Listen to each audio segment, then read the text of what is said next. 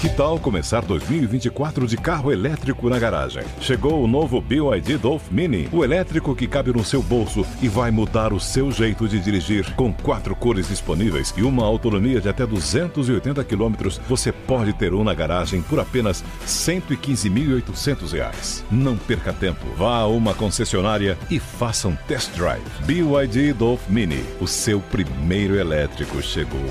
No trânsito, escolha a vida. For the ones who know safety isn't a catchphrase, it's a culture. And the ones who help make sure everyone makes it home safe. For the safety minded who watch everyone's backs, Granger offers supplies and solutions for every industry, as well as safety assessments and training to keep your facilities safe and your people safer. Call clickgranger.com or just stop by. Granger for the ones who get it done. Os pingos nos is. Jovem Pan. Olá, tudo bem com você? Seja bem-vindo. Começando mais uma edição do programa Os Pingos nos Is, 6 e 1, horário oficial de Brasília. Chegamos à terça-feira, hoje é dia 9 de janeiro de 2024. No programa de hoje, participações de Cláudio Dantas, Roberto Mota e Cristiano Beraldo. Vamos conferir os destaques desta edição. Homens armados invadem canal de TV no Equador durante transmissão ao vivo. Presidente do Senado, Rodrigo Pacheco, avisa que pretende conversar com Fernando Haddad sobre a MP da reoneração. Ministério da Justiça e Segurança Pública pode ter comando duplo após a saída de Flávio Dino. Tudo isso e muito mais agora em Os Pingos nos Is. Opinião. Hora de colocar os pingos nos is. É um destaque internacional que chama a atenção estampa a capa dos principais portais de notícias. O Equador vive uma onda de violência ligada ao crime organizado. E nesta terça-feira, criminosos armados e encapuzados invadiram o canal de TV estatal TC Televisión, obrigando os funcionários a deitarem no chão. Tudo isso ao vivo. Na transmissão foram ouvidos disparos e gritos desesperados de pessoas pedindo para não atirar. O país vive uma crise de segurança pública desde quando o presidente Daniel Noboa decretou estado de exceção ontem, após a fuga da prisão de um perigoso criminoso conhecido como Fito.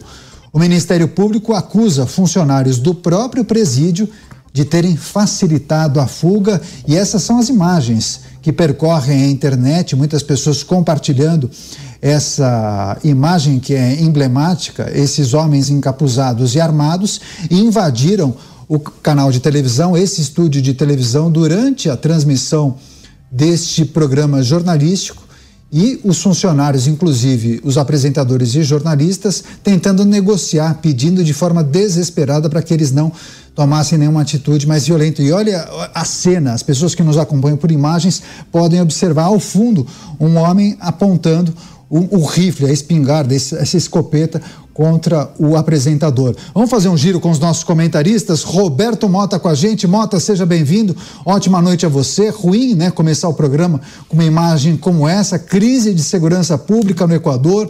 Homens armados, mascarados, invadem um estúdio de TV em uma emissora de televisão, enquanto era transmitido esse programa jornalístico. Segundo relatos, até disparos puderam ser ouvidos. Agora, no Equador, assim como em outros países da América Latina, a atuação do crime organizado surpreende, né? Como se fossem empresas que atuam com facilidade. Esse é o diagnóstico, Mota? Surpreende, mas não deveria surpreender, Daniel, porque os, os sinais estão por toda parte. Boa noite para você, boa noite para meus colegas de bancada, boa noite para nossa audiência que está assistindo essas cenas e pensando: que bom que isso não está acontecendo no Brasil. Mas isso é um sinal de alerta. Quando os criminosos percebem que o Estado não é mais uma ameaça crível aos seus negócios, tudo pode acontecer.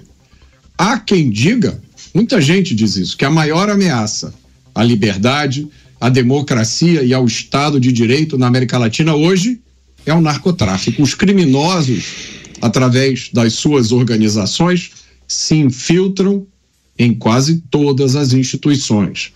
Em alguns países da América Latina, essas organizações criminosas visivelmente chegaram ao poder. Em outros países, elas ainda operam nas sombras.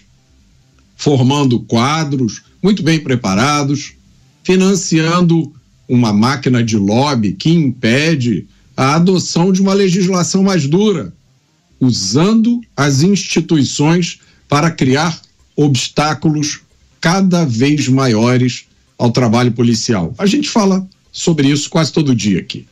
É preciso prestar atenção ao que está acontecendo em El Salvador, é preciso prestar atenção ao que está acontecendo no Equador.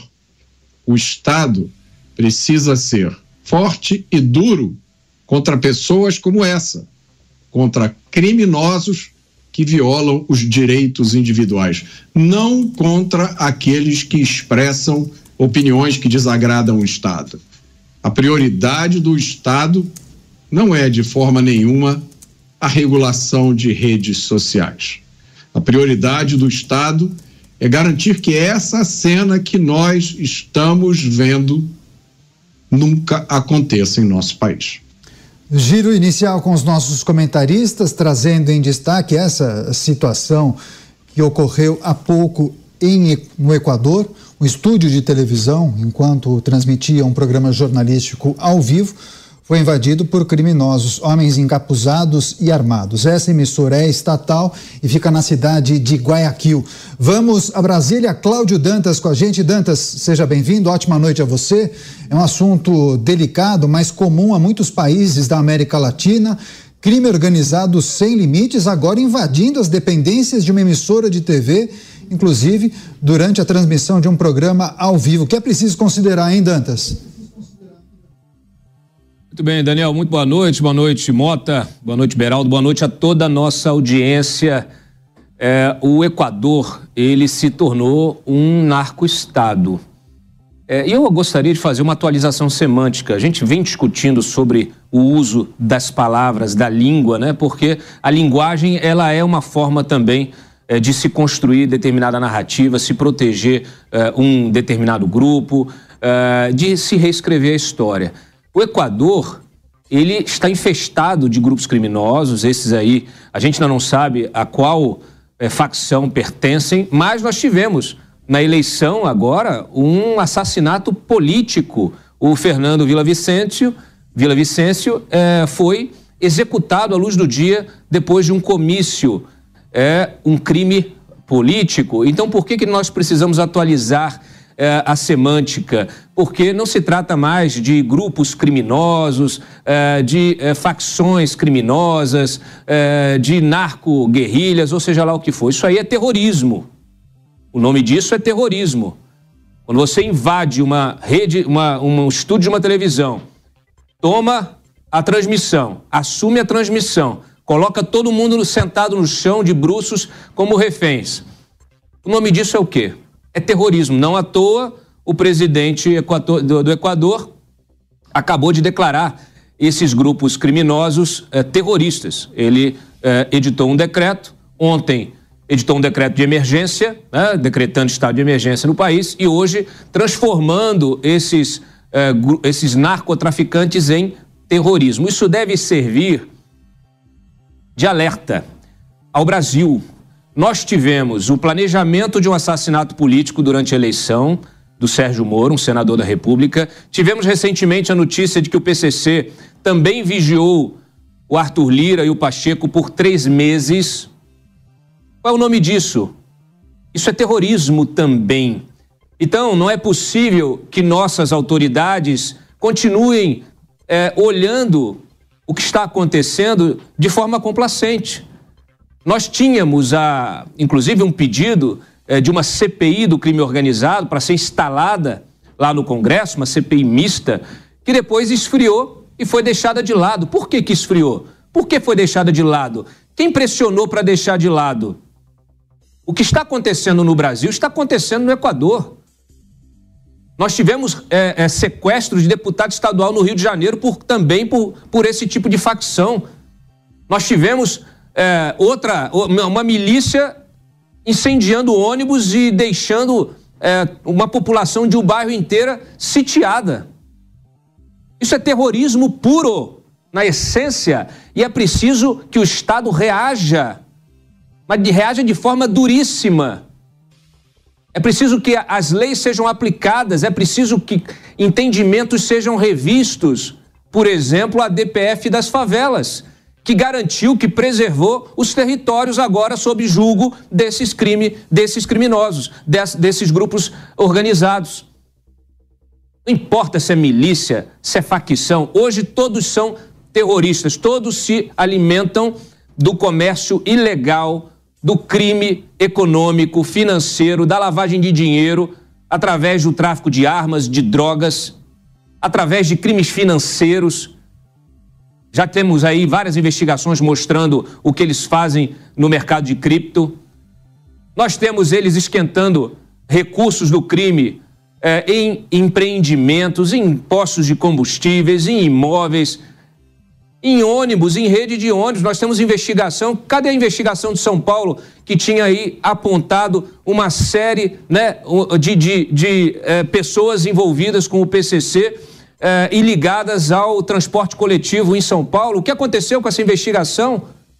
Me parece que tinha, tinha até suspeita de político envolvida. Então é o seguinte: eh, já estamos no limiar de um problema que já exauriu a sociedade equatoriana. Não é só esse problema, viu, é, é, Daniel, da invasão da rede de televisão, não. Nós tivemos aí esses, esses criminosos invadindo também a Universidade do Equador, Universidade Federal do Equador, e sequestrando estudantes. Então, assim, a coisa, ela, ela, o, o, o caldo, ele transbordou. Não é possível mais que nós estejamos vivendo esse domínio do crime sem reagir. E são muitas organizações criminosas que atuam no Equador. Agora, é preciso destacar que há pouco a polícia equatoriana emitiu um comunicado, divulgou em uma rede social uh, o seguinte, a seguinte mensagem: como resultado da nossa intervenção na emissora de televisão TC Televisión, as nossas unidades policiais conseguiram até agora deter vários sujeitos e provas ligadas ao crime mais detalhes eh, logo mais, daqui a pouco. Enfim, essas são as primeiras informações, inclusive com as fotos e as imagens que foram divulgadas eh, dos homens que invadiram o canal de televisão. A gente continua o nosso giro de análises. O Cristiano Beraldo também com a gente. Beraldo, seja bem-vindo, ótima noite a você.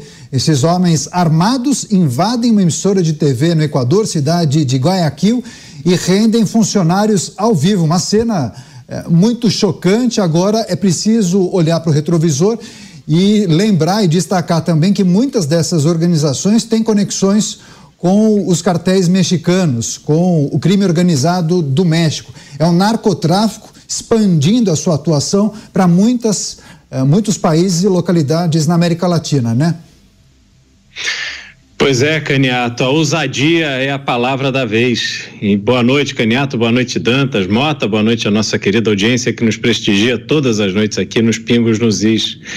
Olha, isso que a gente vê é um, uma etapa acima da nossa. Por quê?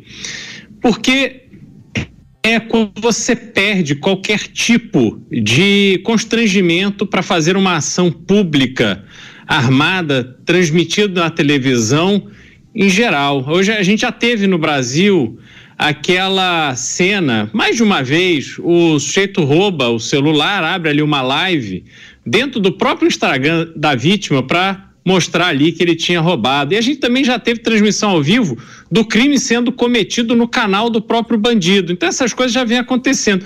Isso no Equador é o um nível acima porque ele pega uma TV pública, né, que tem ou transmite publicamente as suas imagens, tem lá uma audiência grande para a população e deixa claro que eles não têm medo de absolutamente nada. E aí qual é a reação possível e necessária para algo que um problema que está neste nível de gravidade. Só existe o caminho adotado por El Salvador. Quando você tem tolerância zero com o crime, que inclusive Rudolph Giuliani fez em Nova York. Porque se não for com tolerância zero, se não for para ter prisões que realmente imponham ao preso uma vida de preso, que não tenham nenhum tipo de benefício, que fique muito claro que o crime não vale a pena. Se não for para a polícia ser implacável e que a corrupção não seja em absoluto tolerada, porque aqueles que estão investidos de alguma autoridade, seja através de concurso, seja através de voto, que forem pegos em casos de corrupção, esses tinham que ter a pena mais que dobrada. É prisão sem direito nenhum para cobrir, cumprir cada dia de pena. Se não for com o máximo rigor da lei e mais do que a lei, porque também se a gente olhar para nossa realidade, a lei que permite bandido sair em audiência de custódia não está servindo à sociedade. Então, uma lei para valer, aí entra o Congresso no seu papel fundamental no combate à criminalidade. Nós temos que ter cuidado porque o Brasil está ali, com um pezinho ali, a essa realidade do Equador. Candidato, como disse o Dantas, candidato a presidente assassinado no meio da rua. Agora isso. E o que mais está acontecendo lá que a gente não fica sabendo? E o que acontecerá amanhã? O total, a total perda de controle pelas autoridades da situação da violência. Então, isso é uma tendência. Há semelhanças assustadoras entre o que está acontecendo lá e o que acontece no Brasil. Por isso é fundamental que o Congresso brasileiro haja e mude o curso dessa história. Importante é, esses pontos trazidos pelo Cristiano Beraldo. Vou voltar com o Roberto Mota. Mota, essa atuação desenfreada do crime organizado que parece não ter limites, esse exemplo de hoje, né? Os homens encapuzados, armados, ameaçando funcionários em um estúdio de televisão durante a transmissão de um programa ao vivo. Quais são as saídas, os caminhos possíveis para esses países que sofrem desse mal? Eh, esse verdadeiro câncer que é o crime organizado. O Beraldo falou em tolerância zero. Deu exemplo de El Salvador, de Nova York, na época de Rudolph Giuliani. Isso é factível, na sua opinião, Mota? Quais são as, uh, as estradas, os caminhos as, que as autoridades brasileiras precisam pegar, tomar? É completamente factível. Isso é o que a esmagadora maioria da população deseja. Bandido na cadeia por muito tempo. Isso é o sentimento das pessoas. Acontece que existe uma elite que se apropriou deste debate e que usa a sua posição nas instituições, nas universidades e muitos veículos de mídia para empurrar goela abaixo da população uma visão de mundo que a esmagadora maioria das pessoas rejeita. A gente viu isso no caso recente do assassinato do sargento Roger Dias por um criminoso com 18 passagens na polícia, condenado, que estava cumprindo pena e assim mesmo, como todo bandido brasileiro, teve direito ao benefício da progressão de regime, teve direito ao benefício da saidinha, saiu e matou um policial com dois tiros na cabeça. Nós vimos, lemos uma nota de uma associação de magistrados que dizia que a culpa era da sociedade, que está cada vez mais violenta, intolerante e armada, que a culpa era das redes sociais. Ora, é óbvio que nada disso corresponde à nossa realidade. A, a maioria das, das pessoas, o trabalhador, o pai e mãe de família que luta para manter a sua, os seus filhos longe do crime e insegurança, todo mundo sabe disso. Então, tem dois aspectos desse problema que a gente precisa manter sempre em mente. Primeiro, é a questão da impunidade. No Brasil, a impunidade é uma questão de legislação, então, senhores congressistas, a bola está com os senhores, e de aplicação da lei. Senhores magistrados, a bola está com os senhores. Essa visão de que o criminoso é uma vítima eh, da sociedade violenta, violenta, armada, intolerante, os senhores me desculpem, mas está completamente errada. Essa é uma noção marxista que deriva de trabalhos de pensadores de segunda categoria como Michel Foucault. O segundo ponto, e esse está né, competindo com o primeiro ponto em importância, é a questão do narcotráfico. De vez em quando nós temos aqui no Pingos nos Is debate sobre a questão da liberação das drogas. Né? Incrivelmente, há quem defenda a liberação das drogas. Há quem diga que drogas não são nada demais. Há quem diga que, olha, eu acho que até 50 gramas, 100 gramas, meio quilo, 700 quilos, sabe-se lá até que quantia, a pessoa não pode ser considerada traficante, porque isso vai encher as cadeias. Então vamos combinar que até esse número pessoa vai ser considerada usuário, vai receber uma multa, vai pagar cestas básicas ou assistir uma palestra. É Cracolândia, não é errado combater Cracolândia, porque isso significa uma forma de opressão. Vocês sabem onde é que esse raciocínio termina? Está aqui do meu lado na tela. Essa, essas imagens é onde termina esse caminho de leniência com as drogas, essa decisão de uma elite de dizer que drogas não são nada demais. As drogas hoje são uma das indústrias mais poderosas mais bem financiadas do mundo e que não obedecem a nenhuma lei.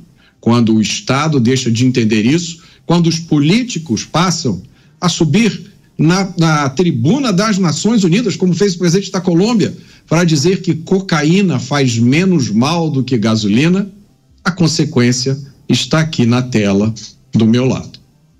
Pois é, a gente continua acompanhando essas imagens que rodam o mundo. É um vídeo muito forte. Eu vou até pedir para o nosso diretor de TV colocar as imagens mais uma vez. Esses homens armados que invadiram um canal de TV no Equador. Essa emissora fica na cidade de Guayaquil. É uma emissora estatal, tem um percentual do governo e que tem mais de 51% do controle dessa emissora esses homens acabaram rendendo os funcionários ao vivo e em meio a uma situação muito delicada, né? uma crise de segurança uh, pública no Equador, que inclusive culminou com um decreto do presidente Daniel Noboa, que determinou conflito armado interno no país. E uma medida acabou autorizando a intervenção do Exército e da Polícia Nacional do Equador contra facções e grupos criminosos e identificou essas organizações eh, terroristas, 22 facções criminosas e determinou também às Forças Armadas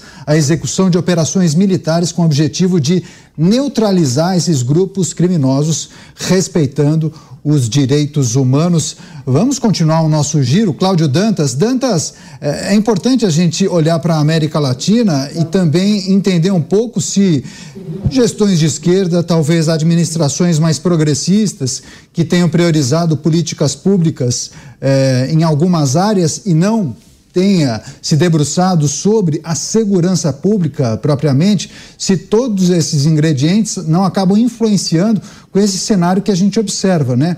É, facções criminosas poderosíssimas, cada vez mais atuantes em vários países, inclusive com ramificações é, em países vizinhos, hein, Dantas?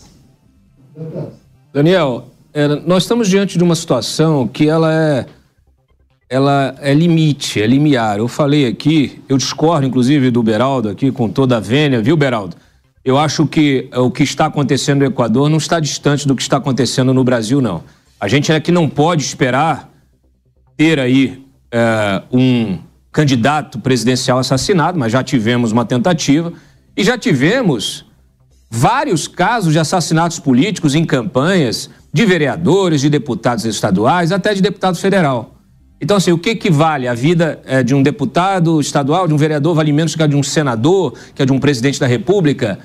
A situação aqui saiu do controle. E ela é muito parecida com a situação do Equador. Vou explicar aqui para vocês é, essa deflagração né, do que, do, do, desse primeiro estado de emergência, estado de exceção, agora decretou o conflito armado interno. Isso tudo aconteceu após a fuga do principal líder da maior é, facção criminosa é, do Equador, Los Choneros, que é o José Adolfo Macias Vilamar, o Fito. Ele é acusado de mandar matar justamente o candidato à presidência, o Fernando Vila Vicêncio, que vinha com uma agenda de combate ao crime organizado. É, ele fez isso de dentro da cadeia. Ele estava preso, está cumprindo pena de 34 anos de cadeia. Ele tem aqui mais de 14 condenações. E sabe o que aconteceu? Ontem, ou melhor, no domingo, ele sumiu da cadeia, numa, num presídio de segurança máxima. Ele desapareceu como se fosse um fantasminha camarada. Quer dizer, É óbvio que teve infiltração, que teve participação eh, dos agentes eh, penitenciários, como acontece aqui. Acontece aqui. Nós tivemos quantos casos nós tivemos, inclusive na época até da Lava Jato, de ver o sujeito preso, né? Ex-governador preso, comendo lagosta dentro do, da, da, da, cela, tendo acesso a, a todas as regalias possíveis. Isso acontece por causa da corrupção, a corrupção que atinge os servidores, que atinge toda a burocracia estatal e que atinge também a política. Ou você acha que o dinheiro sujo do crime organizado, que é dinheiro do narcotráfico, do tráfico de armas, do, do dinheiro de é, é, crime financeiro, dinheiro de morte, de assassinatos, é um dinheiro sujo, cheio de sangue. Esse dinheiro dá para comprar quantos políticos? Quantos políticos você acham que dá para comprar com esse dinheiro sujo? Olha, só o narcotráfico movimenta um trilhão de dólares por ano. Um trilhão de dólares por ano. Dá para comprar o que você quiser, você compra um país inteiro. Parece que los tioneiros compraram um país, o Equador. Pois é, e o ano de 2023 no Equador terminou com mais de 7,8 mil homicídios e 220 toneladas de drogas apreendidas recordes no país que tem 17 milhões de habitantes. Vou voltar para o Cristiano Beraldo, porque o, o, Dantas fez, inclusive, um comentário em cima de algo que o Beraldo tinha tratado. Beraldo, se quiser fazer um complemento, rebater o Dantas, por favor. Não, não tem como rebater, não. O Dantas está certíssimo. O que eu disse, é, na verdade, não, não é a distância em relação a essa criminalidade da política, porque isso existe e a gente também convive com ela no Brasil, mas essa questão de é, invadir um estúdio de TV, isso é de uma. É, enfim, é, é, é o crime à vontade, completamente à vontade. Não tem nenhum tipo de, de preocupação, de restrição, porque ó, claramente eles sabiam o que aconteceria, sabia que a polícia iria chegar, sabia que eles ali seriam presos, alguns não estão nem escondendo o rosto. Então a gente vê que eles estão por cima da carne seca. E quando a bandidagem está em cima da carne seca, porque está faturando alto, né? O Dantas trouxe os números e os números. Ninguém está no crime para levar comida para o filho doente. Quem está na criminalidade e a gente vê de forma recorrente é aquela turma que quer faturar alto. O crime tá, é, é, virou um caminho de prosperidade para aqueles que são têm disposição para se tornarem marginais. E aí, como você tem uma educação muito frágil nas escolas e você não mostra um caminho sustentável de progresso, de prosperidade, aí você tem essas pessoas que muitas vezes não tiveram boas referências familiares, já cresceram num ambiente onde o crime era o, o, o, poderoso, era aquele que tinha dinheiro, aquele que resolvia os problemas. Ontem falávamos aqui sobre essa situação. Mota trouxe exemplos de pessoas, né, jovens, que iam visitar a cadeia e acabavam vendo no preso uma figura, a, né, a figura forte, aquele que estava ali poderoso e acabou, de uma certa forma, influenciando negativamente esses jovens. Então, esse problema todo que a gente tem hoje, ele se resolve em várias frentes. Agora, o ponto de partida, como eu disse e reforço, o ponto de partida é tolerância zero. É legislação para quem quer combater bandido. E não legislação que fica passando a mão na cabeça daqueles criminosos, sobretudo dos criminosos reincidentes. E aí a gente teve a cena aqui, ó, tem, tem aí a cena de, de, de, desses marginais que invadiram a TV, depois eles aparecem já deitados no chão, muitos com as mãos presas para trás. E eu não tenho dúvida de que tem os bobocas de plantão que vão olhar para essa cena e falar: ai, coitadinho das vítimas da sociedade. Não tem coitadinho nenhum no crime. Tem que acabar com esse papo furado. Não há coitadinho. Coitadinho é daquele que acorda cedo, passa horas dentro do ônibus apertado para ir trabalhar, para colocar dinheiro de forma decente dentro da sua casa. Esse aí sim é uma vítima de uma sociedade ineficiente, porque ele trabalha, trabalha, paga imposto, paga imposto e não progride. Esse é uma vítima da sociedade. Agora, o marginal, o marginal que pega em armas para ameaçar uma pessoa de bem, isso é um vagabundo que tem que estar tá preso numa prisão que não o liberta. Esse é o grande ponto. A gente tem que parar com esse, essas interpretações aí que não são nem benevolentes, elas são bobocas. Porque, obviamente, foi esse tipo de percepção que criou esse sistema onde o crime tomou conta da sociedade. No Brasil, no Equador e em vários outros países. Maus exemplos não faltam. Vamos ficar seguindo esses exemplos até quando? Oh, só para privilegiar a audiência rotativa aqui da Jovem Pan News, mostrando inclusive as imagens eh, dos homens que foram presos. Então, a Polícia Nacional do Equador conseguiu prender esses homens que invadiram o estúdio de televisão, o canal de televisão em Guayaquil. Nós seguimos acompanhando e daqui a pouco vamos trazer, inclusive, atualizações. A nossa equipe de produção segue monitorando tudo que acontece no Equador. Daqui a pouco, novas informações. Só que a gente segue falando de segurança pública, só que agora no Brasil porque o presidente do Senado, Rodrigo Pacheco, ele negou que houve inércia por parte da casa na tramitação do projeto que tem o objetivo de acabar com a saidinha dos presos. A gente separou, inclusive, essa fala de Rodrigo Pacheco. Vamos acompanhar.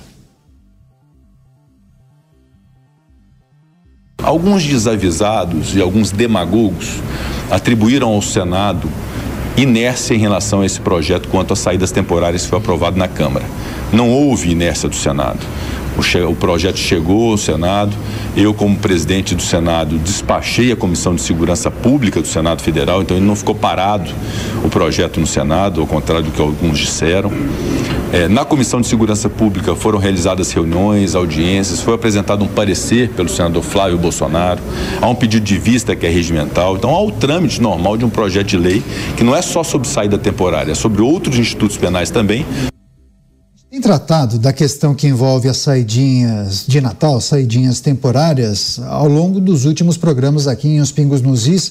Tem informações importantes nesse debate que a gente precisa todos os dias reforçar e trazer para você que acompanha a nossa programação. Vou começar esse giro com o Roberto Mota. Mota, eh, o que achou dessa fala do presidente do Senado, Rodrigo Pacheco? Segundo ele, não houve inércia do Senado. O projeto não ficou parado, foram realizadas reuniões e audiências no âmbito da Comissão de Segurança Pública. Trâmite normal, segundo ele. Mas é importante destacar: esse projeto foi aprovado na Câmara em 22.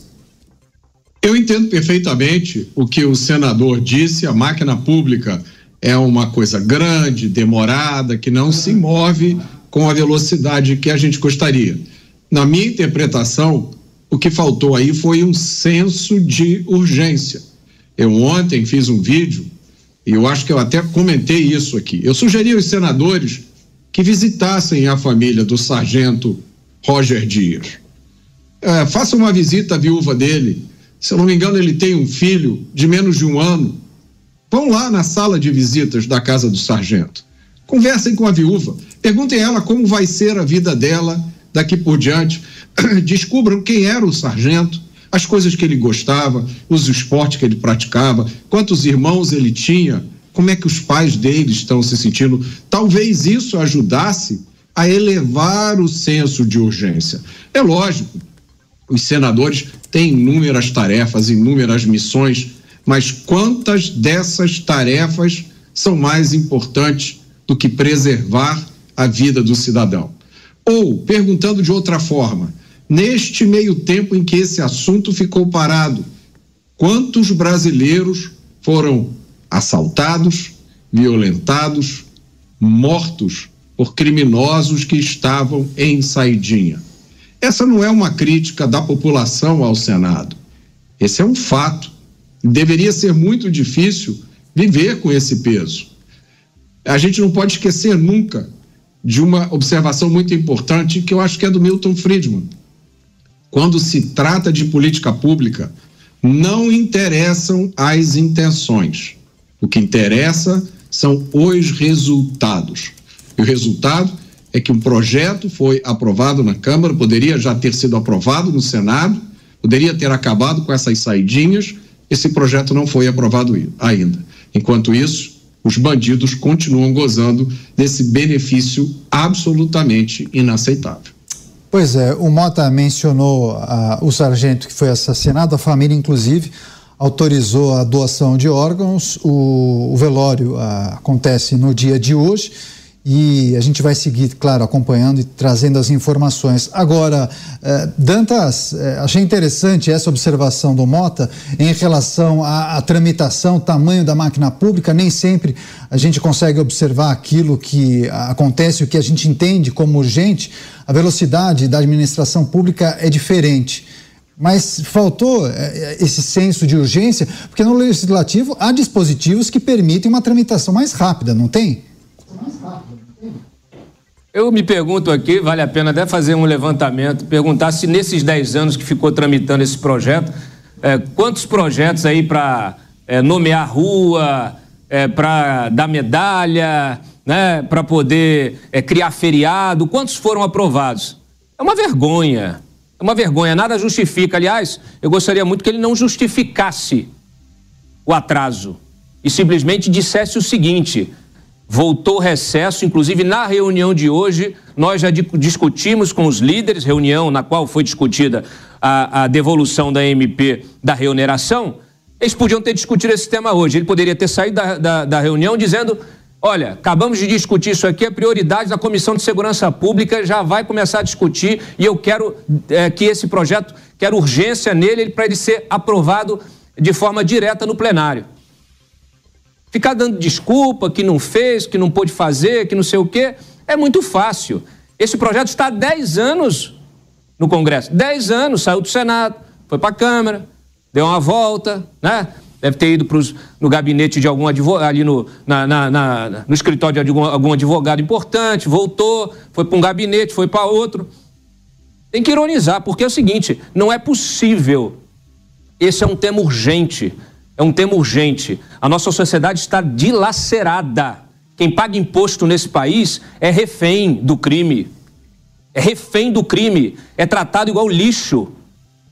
O criminoso aqui tem proteção, não pode botar a cara dele na, na mídia. A mídia hoje não chama nem o criminoso de criminoso. É o homem que efetuou o disparo. Tem a câmera mostrando o sujeito dando tiro na cabeça do policial. Suspeito. E é um homem que efetuou Suspeito. o disparo. Quando não é um suspeito, é um suspeito. Quando não é o seguinte, olha, é, o sargento morreu com duas balas na cabeça, como se elas tivessem sido alojadas lá é, de forma espontânea. É uma vergonha. Eu tenho vergonha. Eu tenho vergonha, profunda vergonha, porque nós estamos no nível mais baixo moral que já estivemos em toda a nossa história. Olha, é, a não, gente fala de política pública, a gente tem que falar. Daniel, só, só ressaltando aqui, porque lógico. quando eu fiz a comparação com o Equador, quando eu fiz a comparação com o Equador, eu citei justamente o cara que estava dentro da cadeia mandando matar candidato à presidência. Igual a gente tem aqui é, no Brasil também grandes criminosos, é, líderes de facções que continuam trancafiados e com poder de mando. Né? É o caso, por exemplo, do Fernandinho Beramar. É, e como é, você tem uma, uma permissividade que, permi, que, que, que, garante a, a, um sujeito desse armar um plano de fuga. Ele agora, ele estava em Porto Velho, agora está aqui em Brasília. Ele já, já armou uns três planos de fuga, que foram desmobilizados, ainda bem, pelas investigações antes que ele pudesse acontecer, ser executado.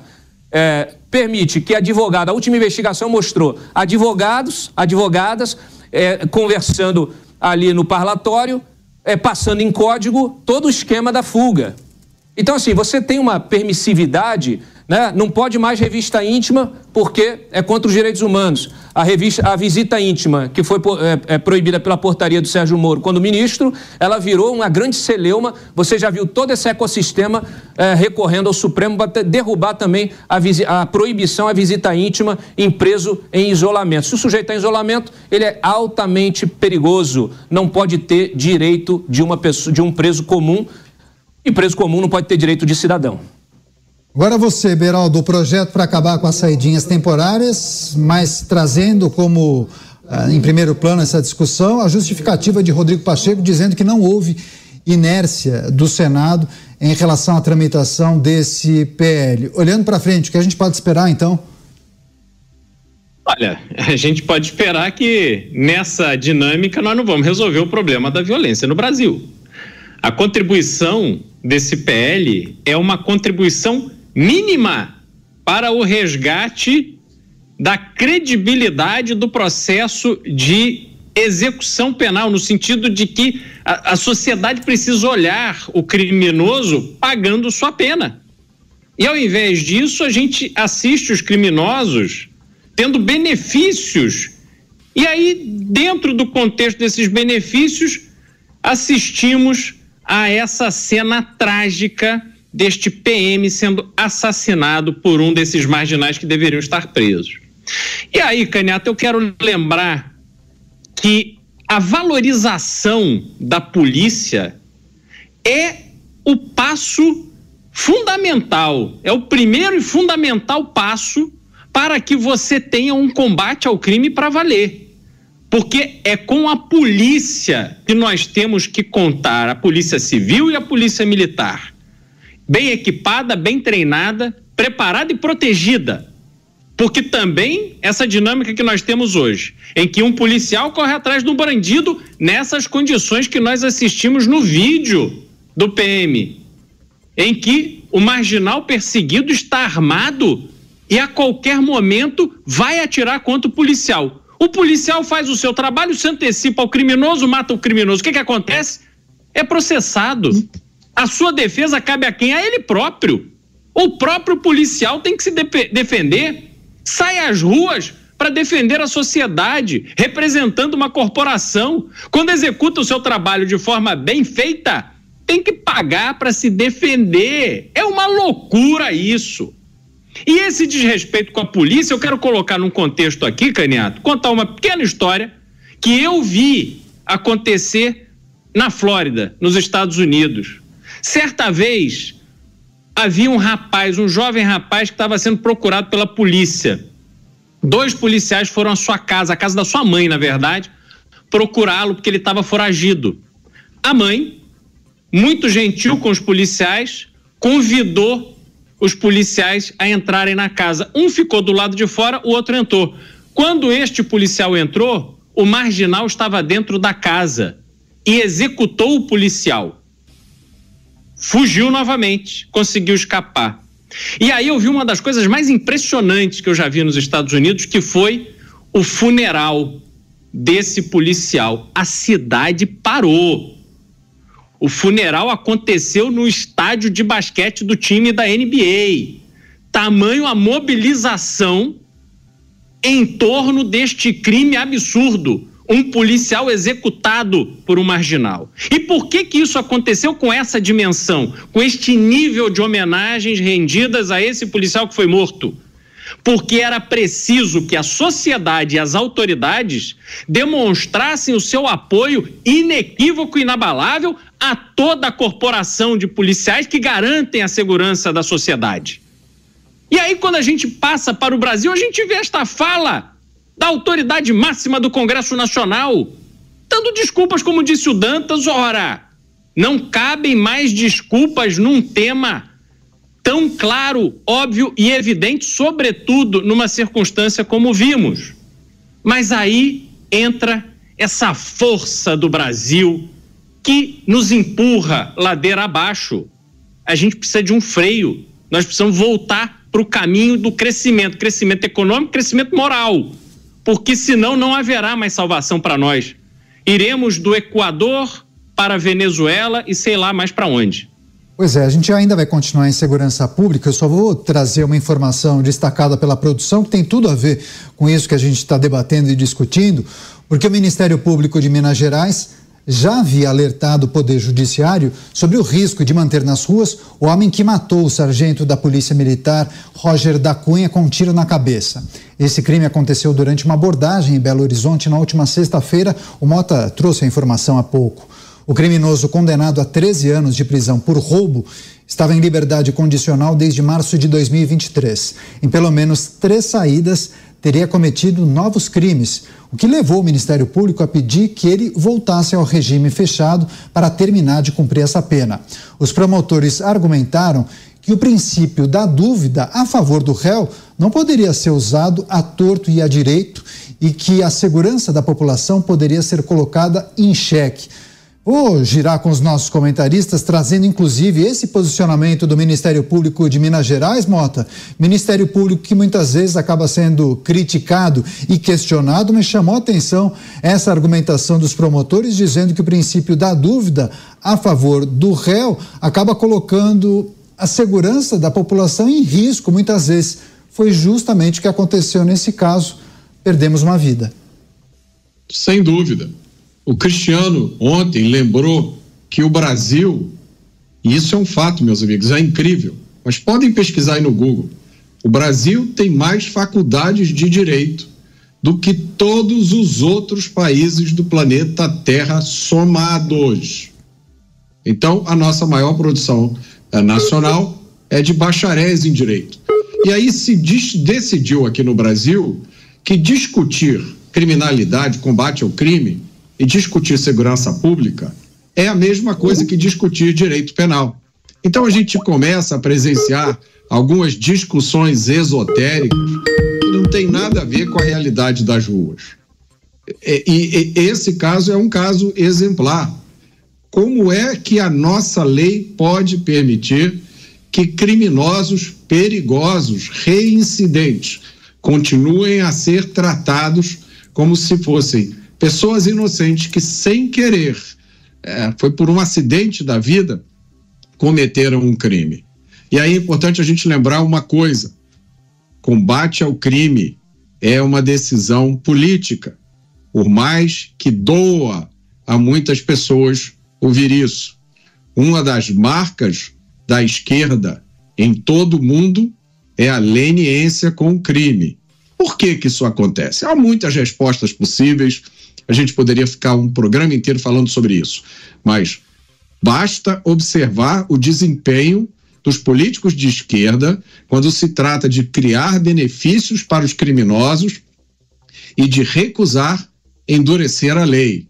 Há pouco tempo nós ah, tivemos aprovado no Congresso Nacional um projeto, não me lembro dos detalhes, mas foi um projeto que aumentava as penas para determinados tipos de crime. Esse projeto teve zero votos de parlamentares de esquerda. Nenhum único parlamentar de esquerda, socialista, progressista, comunista, marxista, seja lá como eles se denominam, nenhum deles aprovou o aumento de pena. O Dantas já falou sobre a DPF das favelas, a DPF 635, que proibiu a polícia de entrar nas comunidades do Rio, a não ser com aviso prévio e observando uma série de procedimentos. Essa DPF foi pedida por um partido de esquerda, com o apoio de várias ONGs de esquerda. O pacote anticrime, que foi para o Congresso e virou quase que um pacote pró-crime, graças à ação incansável dos parlamentares de esquerda. Nós vimos, não faz muito tempo, mostramos aqui o vídeo de uma ministra andando, andando de moto, sem capacete, em uma comunidade do Rio de Janeiro e dizendo com a maior naturalidade, com um sorriso no rosto, que ela estava sem capacete porque essa era a lei do local. Reflita sobre isso, querido espectador, querido ouvinte. Tem a filósofa que disse, uma grande filósofa de esquerda, que já foi candidata a vários cargos, que ela havia uma lógica no assalto. É um vídeo que está disponível aí para todo mundo ver. E as dezenas de discursos que dizem que tá tudo bem o assaltante roubar o celular, porque é só para tomar uma cervejinha. Então não esqueçam disso. O combate ao crime é uma decisão política, uma decisão que a esquerda no mundo inteiro se recusa a tomar. Ministério Público fazendo alerta sobre os riscos de manter criminosos na rua. Agora, Dantas, há muitos ingredientes eh, que foram colocados sobre a mesa, que fazem parte das discussões dos últimos dias e semanas, que envolvem principalmente as saidinhas, mas também sobre uma certa, digamos, leniência da legislação, mas que acabam pressionando os parlamentares nesse momento. Ainda que o episódio do policial seja muito triste, seja muito triste e, e desagradável, constrangedor, a gente ter que noticiar todo dia, ah, é, tantos centenas de presos não retornaram à prisão após o benefício da saidinha. Mas eu digo, esse cenário talvez seja perfeito para uma mudança na legislação. Não me, não me parece possível que eles tomem outra decisão senão aprovar esse projeto ou até pensar em endurecimento de penas, Dantas. É justamente isso que eu estava mencionando na declaração que o Pacheco fez publicamente. Ele deveria ter enfatizado esse aspecto. Olha, essas ocorrências deste fim de ano, deste início eh, de 2024, mostram que é preciso rever de forma urgente essa política de saidinhas e saidões. É isso que se espera. Pelo menos é isso que eu espero. É, então, assim, é, eu já falei com vários dos senadores é, da Comissão de Segurança Pública. É, me parece que lá não há dúvida de que o projeto será rapidamente aprovado. Mas ainda precisa tramitar, precisa haver ali um acordo, precisa ir ao plenário. Então, vamos ver qual será a postura do Pacheco diante dessa urgência, Daniel. Você, Cristiano Beraldo, em cima disso que os nossos colegas disseram, você gostaria de acrescentar algum outro item que deveria ah, entrar em discussão no Congresso Nacional? O Dantas trouxe há pouco ah, o benefício da visita íntima. Muitos entendem que os presidiários não deveriam, é, desculpa o termo, gozar desse benefício. Mas ele não, não está legal a conexão do Beraldo. Beraldo, infelizmente, eu vou passar de novo para os nossos comentaristas. A gente vai ter que, eu acho que, refazer a conexão, porque o seu áudio está inaudível agora, tá? Isso, isso. Mota, queria trazer esse ponto em relação às visitas íntimas ou outros benefícios que acabam recebendo os presos, dependendo do regime eh, que eles estão. O Brasil precisa de uma reforma na segurança pública. Né? Essa reforma vai envolver modificações no Código Penal, no Código de Processo Penal e na Lei de Execução Penal, também no ECA e no Sistema Nacional Socioeducativo. Essas mudanças têm um único objetivo: passar a tratar o criminoso como criminoso, alguém que violou a lei, que atacou os nossos valores mais sagrados e que tem que ser punido de forma proporcional ao dano que ele causou. É assim que se combate o crime. Então, a gente pode se perguntar: é tanto absurdo? Por onde é que a gente começa? Está aí a lei que muda as saidinhas, tem também esse absurdo da visita íntima, é, tem o auxílio reclusão. É, os trabalhadores de bem pagam para sustentar a família do bandido que está preso. Aí vem com várias, várias argumentações técnicas. Não, não é bem isso. É um seguro, é imoral. Agora, se a gente vai começar por algum lugar, já tem esse projeto da saidinha, Deus queira, Deus permita que ele seja aprovado logo e que não crie nenhum artifício jurídico para dizer olha só, tomara que eu não esteja fazendo uma previsão aqui, né? Que esse projeto fere a dignidade da pessoa humana e por isso é inconstitucional e não vai valer. Tomara que isso não aconteça. Se eu tivesse que escolher um ponto para a gente começar, que realmente faria uma diferença gigantesca, seria acabar com a progressão de regime. Então, o sujeito foi condenado a 10 anos, ele vai ficar 10 anos preso foi condenado a 30, ele vai ficar 30 anos preso. É possível que em determinado momento desse tempo ele seja avaliado. E aí a gente tem que saber qual foi o crime que ele cometeu. Quantas vezes antes ele já cometeu o crime? Tá? Qual é o nível de periculosidade desse bandido? E aí, uma junta decide se ele pode ou não ter uma liberdade condicional, estritamente monitorada. E a violação de qualquer uma das condições ele volta para a cadeia e jamais na sua vida volta a ter esse benefício. Eu acho que isso é o ponto de partida. Eu convoco os nossos congressistas, em, tenham a coragem moral de dizer isso. O criminoso tem que ser punido. Não precisa dizer vagabundo tem que levar tiro, nem levar para vala. Isso aí traz essa discussão para um nível que é ruim para todo mundo. O que a gente tem que dizer é que o criminoso tem que ser punido de forma proporcional ao crime que ele cometeu. Ou, como eu gosto de dizer, que a sentença do criminoso não pode ser mais leve do que a sentença da vítima. É isso, Mota falou em ponto de partida, mas são itens eh, fundamentais para esse debate. Vamos retomar com o Cristiano Beraldo.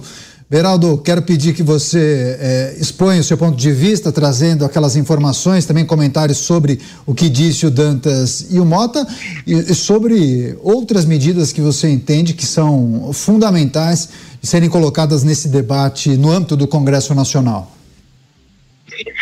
Olha, Caniato, é, como eu ia dizendo, a gente tem um problema na concepção dos próprios presídios. Né? O, o presídio brasileiro, ele é, precisa de uma revisão do seu sistema, não só por uma parte de segurança, mas especialmente para que se torne o ambiente para cumprimento de pena e não para reunião de facções. Quando a gente tem lá uma batida, e isso acontece com menos frequência do que a gente gostaria, e são identificados ali, normalmente, quando há alguma ameaça de rebelião, ou efetivamente até alguma rebelião que é debelada, e a gente vê aqueles marginais com facas, com uma série de instrumentos, drogas, celulares e tal. Todo mundo sabe que os bandidos usam celular dentro da prisão, tem até tabela de preço. Quando se quer cigarro, celular, isso, aquilo. Isso precisa acabar. Se não se acabar com isso, não só com as benesses legais, como saidinha, visita íntima, etc., mas, sobretudo, com essa, esse esquema que faz chegar aos presos tudo aquilo que eles não deveriam ter acesso, o cumprimento de pena se torna algo relativo e a prisão se torna a escola do crime. É isso que a gente assiste no Brasil.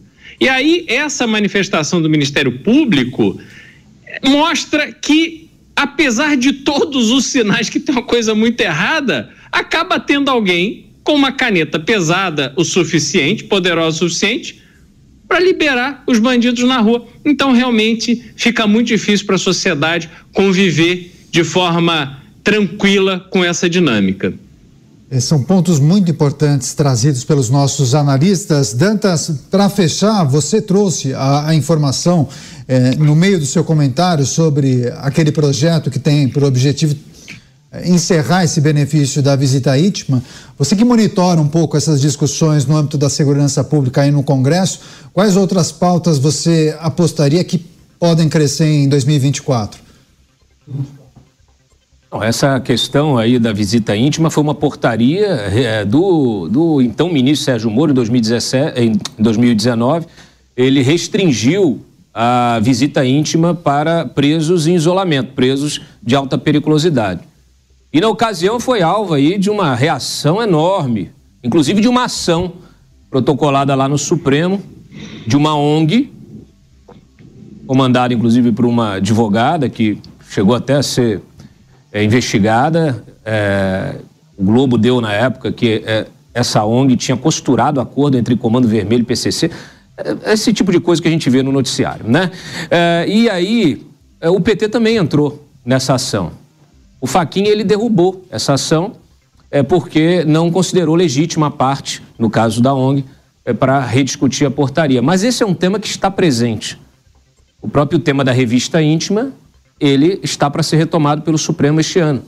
Então nós temos uma série de benefícios, e muitos consideram que não é um benefício, é um direito do preso. Inclusive o argumento é, utilizado na ocasião é, foi muito interessante, né? Que era um argumento dizendo justamente que é, você estava ali restringindo, impedindo o preso dos seus direitos, né? De, de intimidade, de reprodução, etc, etc, etc. Quer dizer, é, parte-se do princípio que o sujeito que está na cadeia, ele é um injustiçado. Como já bem disse o Mota, N vezes aqui, que ele é uma vítima. Não, a vítima foi aquela que sofreu o crime, que muito provavelmente é, nem está mais presente entre nós. Então a gente precisa mudar isso, a gente precisa mudar essa visão. A imprensa tem uma responsabilidade enorme nisso parar de ficar dando aso, dando abertura e dando exposição é para esse tipo de narrativa.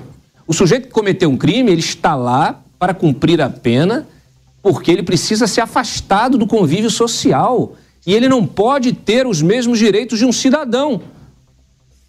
Ele não pode ser só privado da liberdade. A liberdade, ela envolve vários outros direitos. Ele fez uma opção Ele poderia ter seguido como cidadão, né? trabalhado, pago seus, pagado seus impostos, né? como todos os demais cidadãos. Mas não, ele optou, ele optou pelo crime. Então ele tem de arcar com as consequências. Ou é isso, ou não, ou não há punição, ou a impunidade generalizada, aí é mais fácil você liberar geral, esquece, acaba com as cadeias e vamos viver na selva. Porque é isso disso que se trata. Nós vamos viver na selva.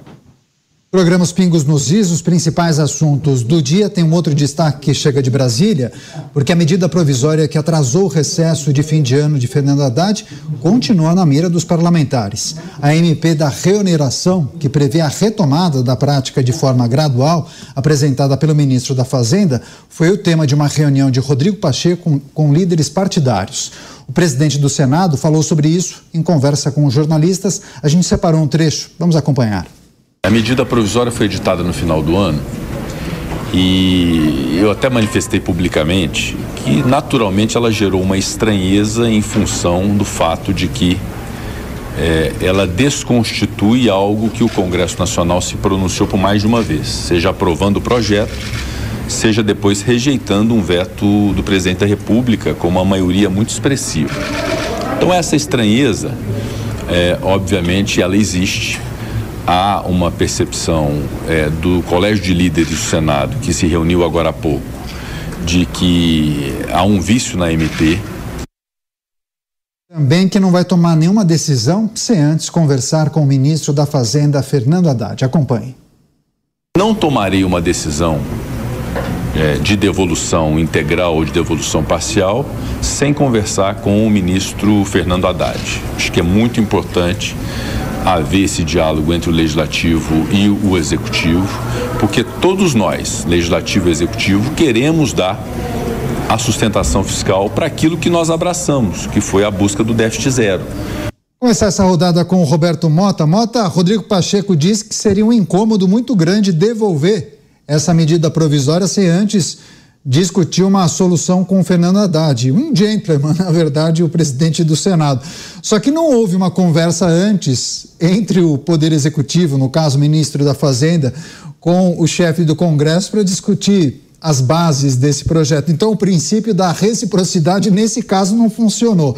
Mas, enfim, o que a gente pode esperar? Pois é, parece que o que houve aí foi a famosa bola nas costas, né? Foi uma coisa que não estava combinada. Olha, essa história eh, não é muito complicada de entender. Existe uma redução de tributação, de impostos, sobre vários setores da economia que já, já vigora há bastante tempo e é um sucesso.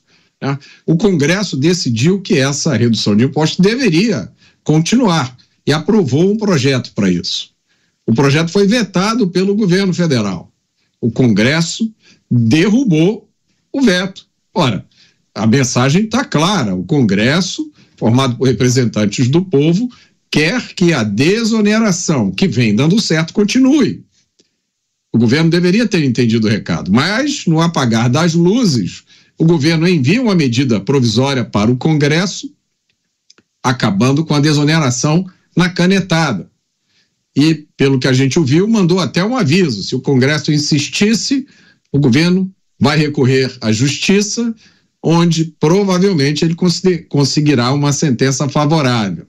Em outras palavras, ou o Congresso faz o que o governo quer, ou o Congresso será obrigado a fazer o que o governo quer. E aí cabe ao nosso espectador, nosso ouvinte, decidir se isso se enquadra na definição de democracia, de república. O Congresso, pelo que eu sei, está considerando o envio dessa MP como uma afronta. E o mais interessante de tudo é que enquanto essa confusão não se resolve, mais empresários estão pensando em retirar o seu negócio do Brasil, porque isso não é um país sério, aqui não há segurança jurídica. E o mais interessante de tudo isso, mais interessante ainda, é que enquanto essa confusão não se resolve, o governo vai seguir arrecadando esses impostos que haviam sido retirados. Agora, Cláudio Dantas. Dantas, Rodrigo Pacheco, presidente do Congresso e do Senado, disse que quer primeiro encontrar uma solução do mérito, para depois achar a fórmula perfeita, a forma desse projeto. O que se especula por aí? É tentar convencer Fernando Haddad a enviar um PL, ou seja, abandonar o instrumento da medida provisória, formatar tudo em um projeto de lei para permitir que os congressistas discutam a medida, é isso? Isso, é exatamente isso, Daniel. O que o Pacheco quer do Haddad é uma mudança é, do texto no sentido de, do formato, né, do instrumento utilizado. Porque a MP é, é um instrumento do executivo né, e, e um, um instrumento usado é, para emergências, para casos de emergência. A gente, infelizmente, parece que já entrou na tradição do executivo usar MP para governar. Você não pode ficar usando MP para governar. MP é um recurso para situações emergenciais. E não dá para dizer que isso aqui é uma situação emergencial. Por quê?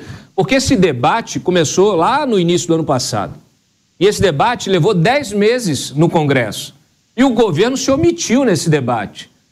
E a base do governo apoiou o projeto. Então, me desculpem, mas não, há, não faz sentido depois haver um veto ao projeto aprovado com, a, com apoio da base do governo depois esse veto é derrubado pelo Congresso e o governo vai e impõe uma medida provisória. Todos, todos, todos os parlamentares com quem eu falei, inclusive o próprio presidente da Câmara, disse que o caminho é o PL. Então, que seja o projeto de lei. Projeto de lei tem que tramitar, tem que ir para a comissão, ser analisado na CCJ, na comissão espe é, é, específica da matéria, tem que realmente é, passar novamente por esse, é, todo esse processo é, legislativo. E aí sim, aí ele propõe o que ele quiser. Embora também haja muito questionamento sobre você estar tá legislando sobre algo que já tem a legislação. Mas a gente sabe, é, é muito. É, esse debate ele é muito hipócrita, é cínico, chega até a ser cínico. Por quê? Porque nós tivemos aí é, é, é, uma justificativa de que essa desoneração ela seria inconstitucional. Só que ela foi implementada no governo Dilma ela atingia mais de 50 setores diferentes. E ela foi reduzida a 17 setores no governo do Temer.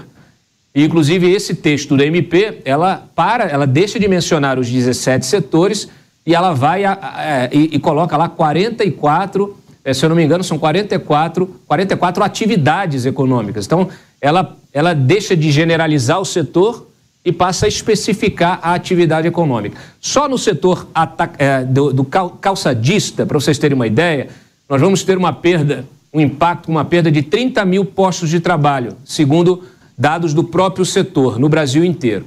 30 mil postos de trabalho só no setor calçadista. Pode colocar aí todos os outros setores que estão sendo impactados. São 17, são mais de 40 atividades econômicas. Então não dá para entender é, um governo que diz que governa para os trabalhadores, que diz que vai colocar o pobre no orçamento, colocar, é, é, tomar uma medida contra o trabalhador. Aliás, os sindicatos que hoje estiveram com é, o, o, número 2 do Ministério da Economia, estiveram inclusive com o Luiz Marinho, eles também são contra essa MP. Só que, claro, os sindicatos, como todos são aparelhados num espectro político, eles não foram às ruas né, reclamar. Eles estão tentando aí negociar, fazer a negociação nos gabinetes.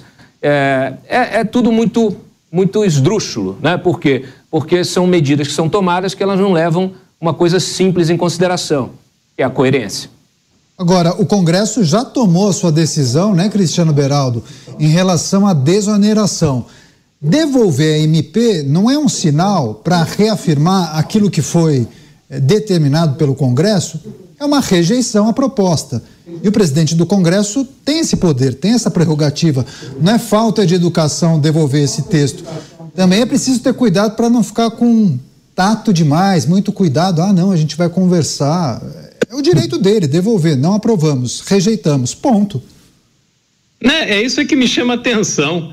Porque está previsto esse procedimento de devolução, está previsto, está ali, no regimento ali isso, isso faz parte do entendimento entre os poderes. Quando há uma manifestação tão diplomática, né, excessivamente diplomática, gentil, vamos conversar, aí você relativiza aquilo que está escrito, o procedimento escrito, o entendimento entre os poderes. Por que isso? Afinal de contas, são 513 deputados, são 81 senadores que trabalharam e tomaram uma decisão. A decisão desses legítimos representantes da população brasileira tem que prevalecer.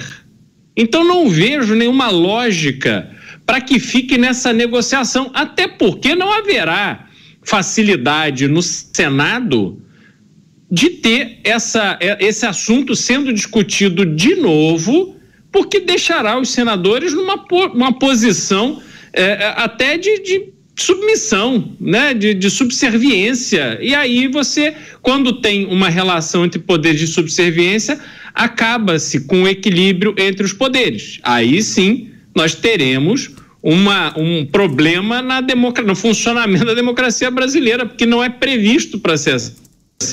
Então, realmente, me chama atenção esse tipo de comportamento, acho completamente descabido, acho que não faz nenhum sentido. E a gente fica perdendo tempo, gastando energia, em vez de tratar de coisas importantes como a saidinha, fica se gastando energia com esse tipo de assunto que já deveria estar resolvido há muito tempo. Pois é, antes de passar para o Mota, duas manifestações. Ministro do Trabalho Luiz Marinho, ele sempre aparece aqui no programa, né?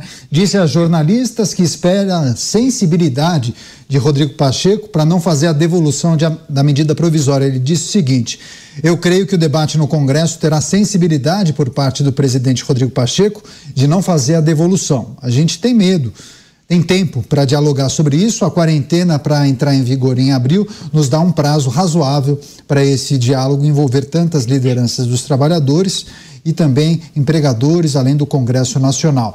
Já o líder da oposição no Senado, Carlos Portinho, celebrou o possível acordo para devolver a medida provisória da reoneração. Acompanhe.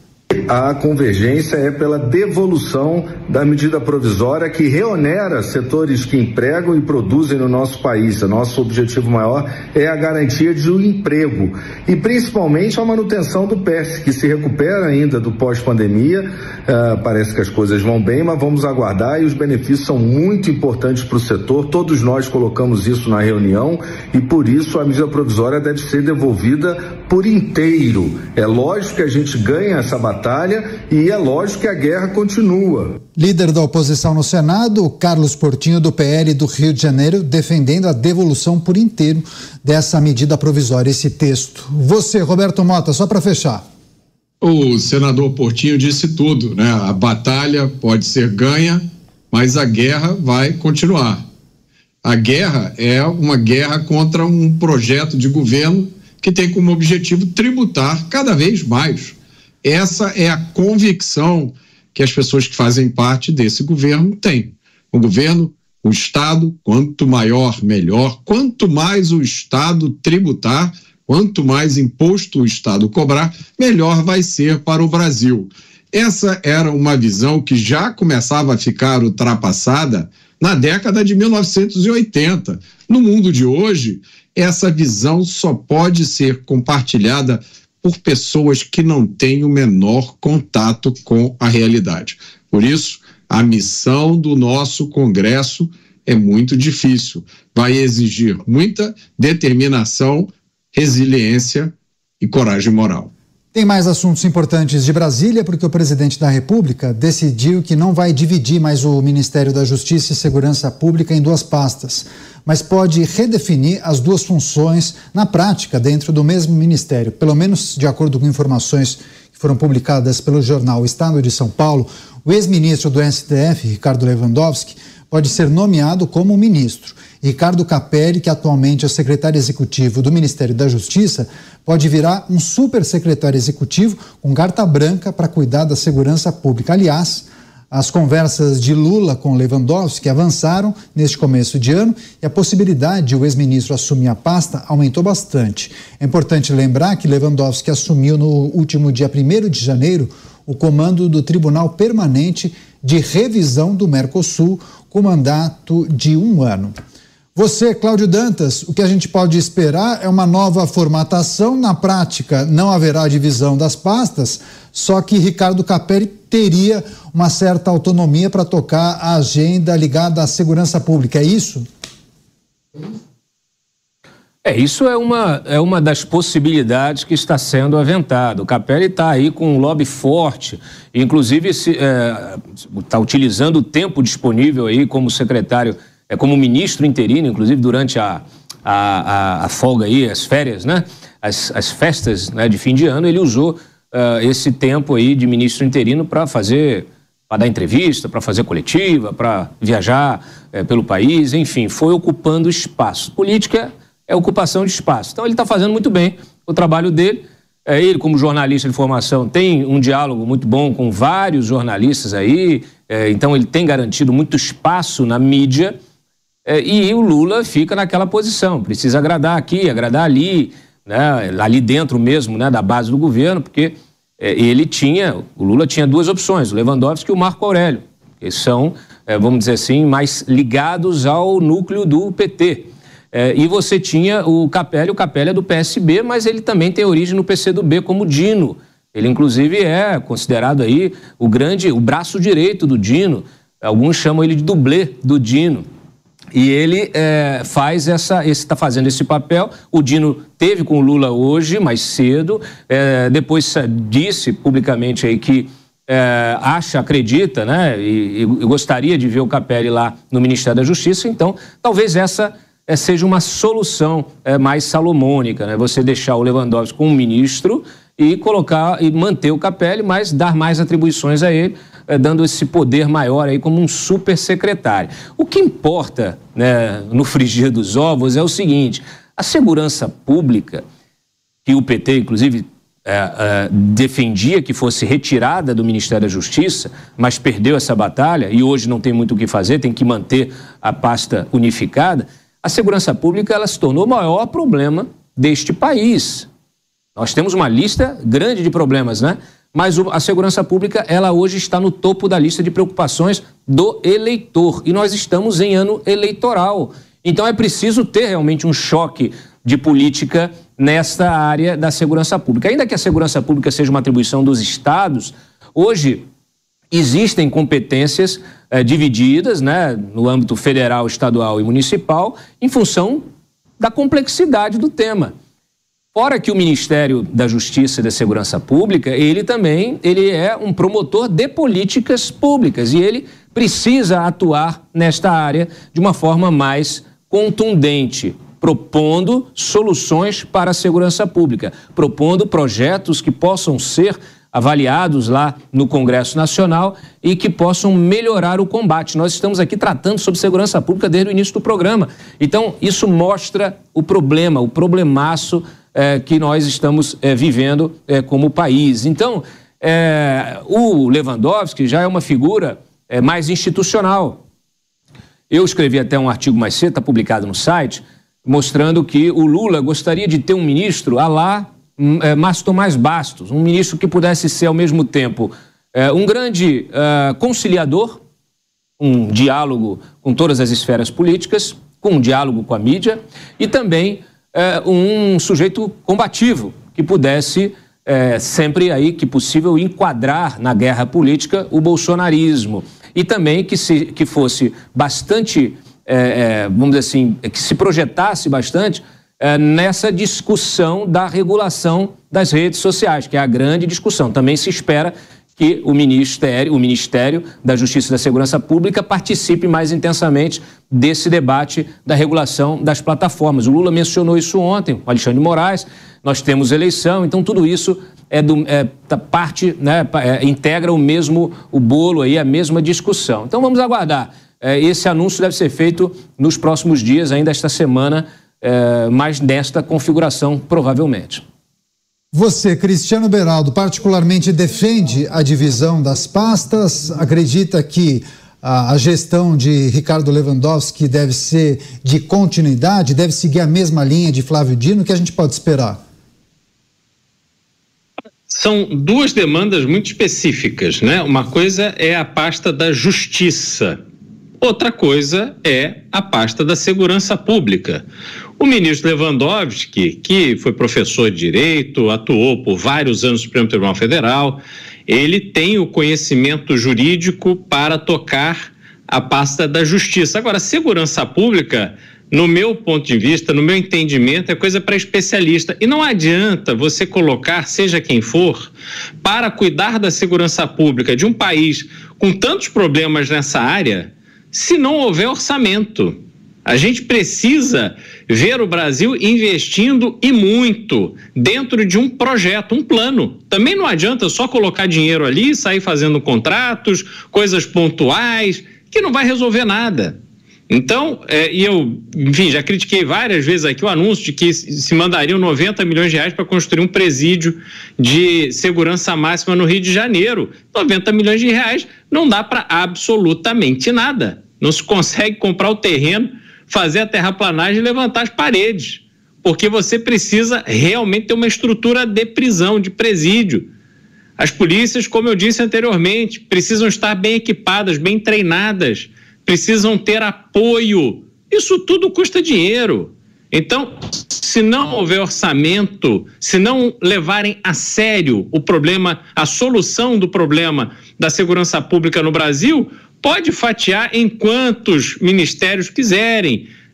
Não vai resolver, deixa junto, deixa separado, tem supersecretário, não tem supersecretário. Isso tudo passa a ser uma questão política e uma questão de discurso mas efetivamente resolver problemas, realmente eu não, não, não acredito que estamos no caminho, não. Eu teria muito mais fé se visse no Ministério da Segurança Pública o Roberto Mota, nosso colega aqui. Esse sim, o especialista, conhece o assunto, conhece profundamente o problema. Colocou a questão da segurança como um objetivo, um assunto em que se aprofundou, está aí acompanhando e estudando há muito tempo. Agora, não será o caso que nós teremos nesse momento. Antes de chamar a próxima pauta, Mota rapidamente aceita o convite, pelo menos essa indicação? Eu vou ter que declinar. Eu acho que eu vou esperar um pouco, mas eu não quero perder a oportunidade. Eu gostaria de dizer que o Brasil tem uma grande quantidade de homens que tem preparo e a coragem necessária para esse cargo. Eu vou dar três exemplos. Meu grande amigo, procurador de Justiça, Marcelo Rocha Monteiro, do Ministério Público aqui do Rio de Janeiro. O secretário de Segurança de São Paulo, que é deputado federal e capitão da Polícia Militar, o capitão Derrite. E o secretário de Segurança de Minas Gerais, que é promotor de justiça, Rogério Greco, nenhum deles tem chance de ser ministro nesse governo. E nenhum deles aceitaria isso, porque todos os três entendem muito bem de combate ao crime. Atenção, informação importante, hein? Nesta terça-feira, durante evento em São Paulo, o PDT anunciou apoio oficial à pré-candidatura de Guilherme Boulos à Prefeitura da capital paulista. Boulos agradeceu ao partido, fez uma série de elogios a Carlos Lupe, que é o presidente da sigla, a quem chamou de companheiro leal e com palavra. Lupe, por sua vez, disse que o aliado já tem, abre aspas, pinta de prefeito, fecho aspas. Vamos ouvir então um trecho da declaração de Carlos Lupe. Acompanhe. Então, a nossa colaboração é a colaboração de quem sabe. Primeiro, eu ouso a falar que o Boulos vai ganhar a eleição no primeiro turno. Ele está construindo o um ambiente para isso. Verão mais adesões, adesões, vocês vão se surpreender. Tem muita gente que, a partir de a gente romper essa seca, vai aderir. E o Boulos está demonstrando claramente seu preparo. Ele construiu esse preparo com a sua história de vida, com a sua luta, com o seu trabalho. E tudo indica que Marta Suplicy será vice na chapa de Bolos. De acordo com a Folha de São Paulo, a ex-prefeita de São Paulo indicou ao presidente Lula que aceita o desafio. Com isso, ela apresentou há pouco uma carta de demissão do cargo de secretária de Relações Internacionais da cidade. Os auxiliares do prefeito, Ricardo Nunes, disseram que ele está magoado e chateado com Marta, que o clima é de quebra de confiança e também traição. Vamos começar essa rodada com o Cláudio Dantas, que tem acompanhado essas movimentações, inclusive é, tem, teve acesso né, à carta de demissão de Marta Suplicy que há pouco era secretária da gestão de Ricardo Nunes, mas vai disputar, ao que tudo indica, contra Ricardo Nunes. Situação difícil, hein?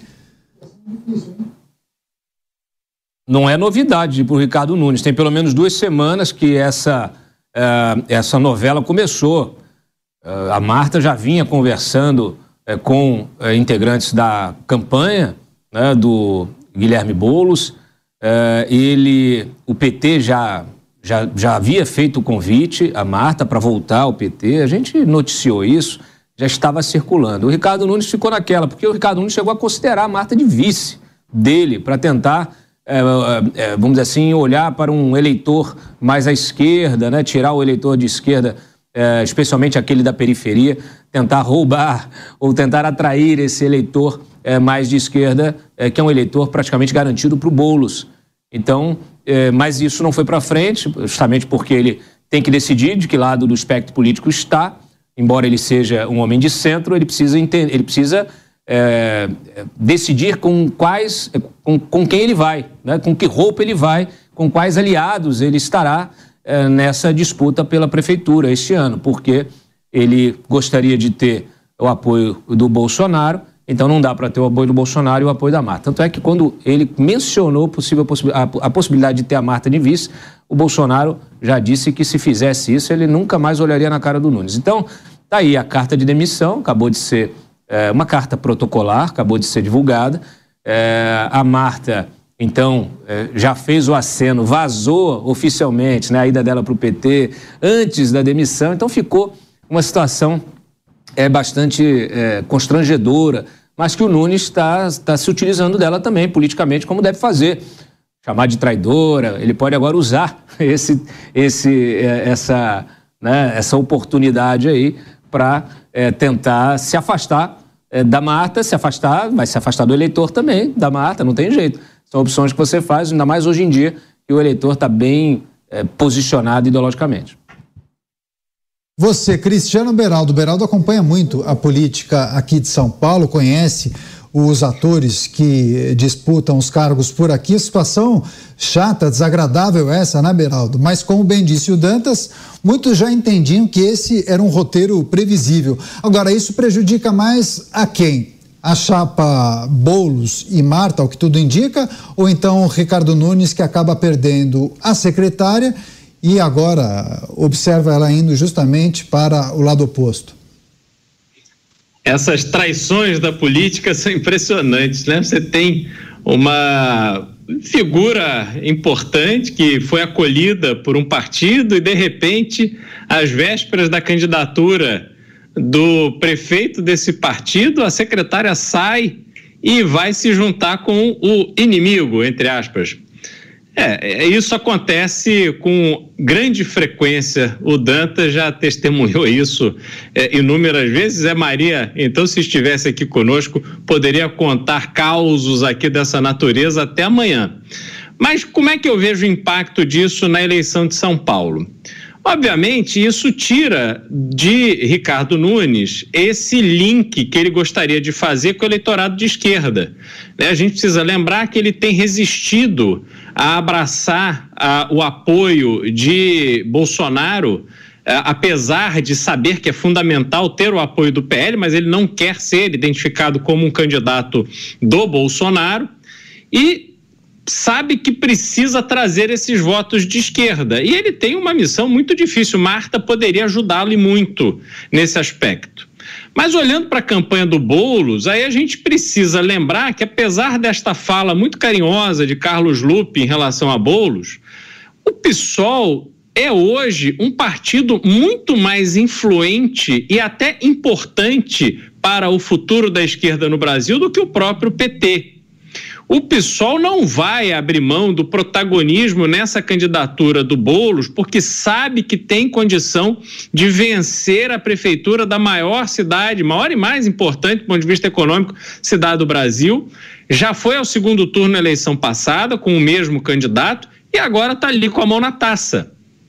Então, internamente, eu antevejo uma disputa muito grande por poder, por espaço, uma fogueira das vaidades muito grande. Não vai ter clima ameno, clima é, cooperativo. Eu, eu vejo que haverá ali muito, muita energia gasta para tentar acalmar os ânimos, para tentar acomodar tantos e tantos interesses.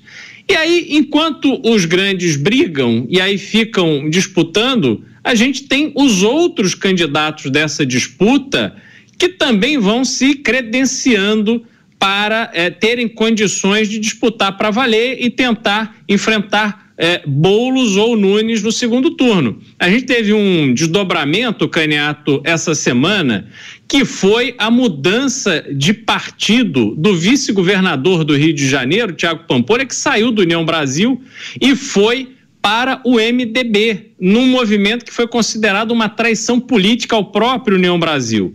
Com isso, a força para se garantir a legenda do União Brasil ao, ao pré-candidato Kim Kataguiri, deputado federal, aumentou demais, porque o União Brasil quer é, dar o troco desse movimento do MDB no Rio de Janeiro em São Paulo. Então, hoje, a candidatura Kim Kataguiri está mais confirmada do que nunca.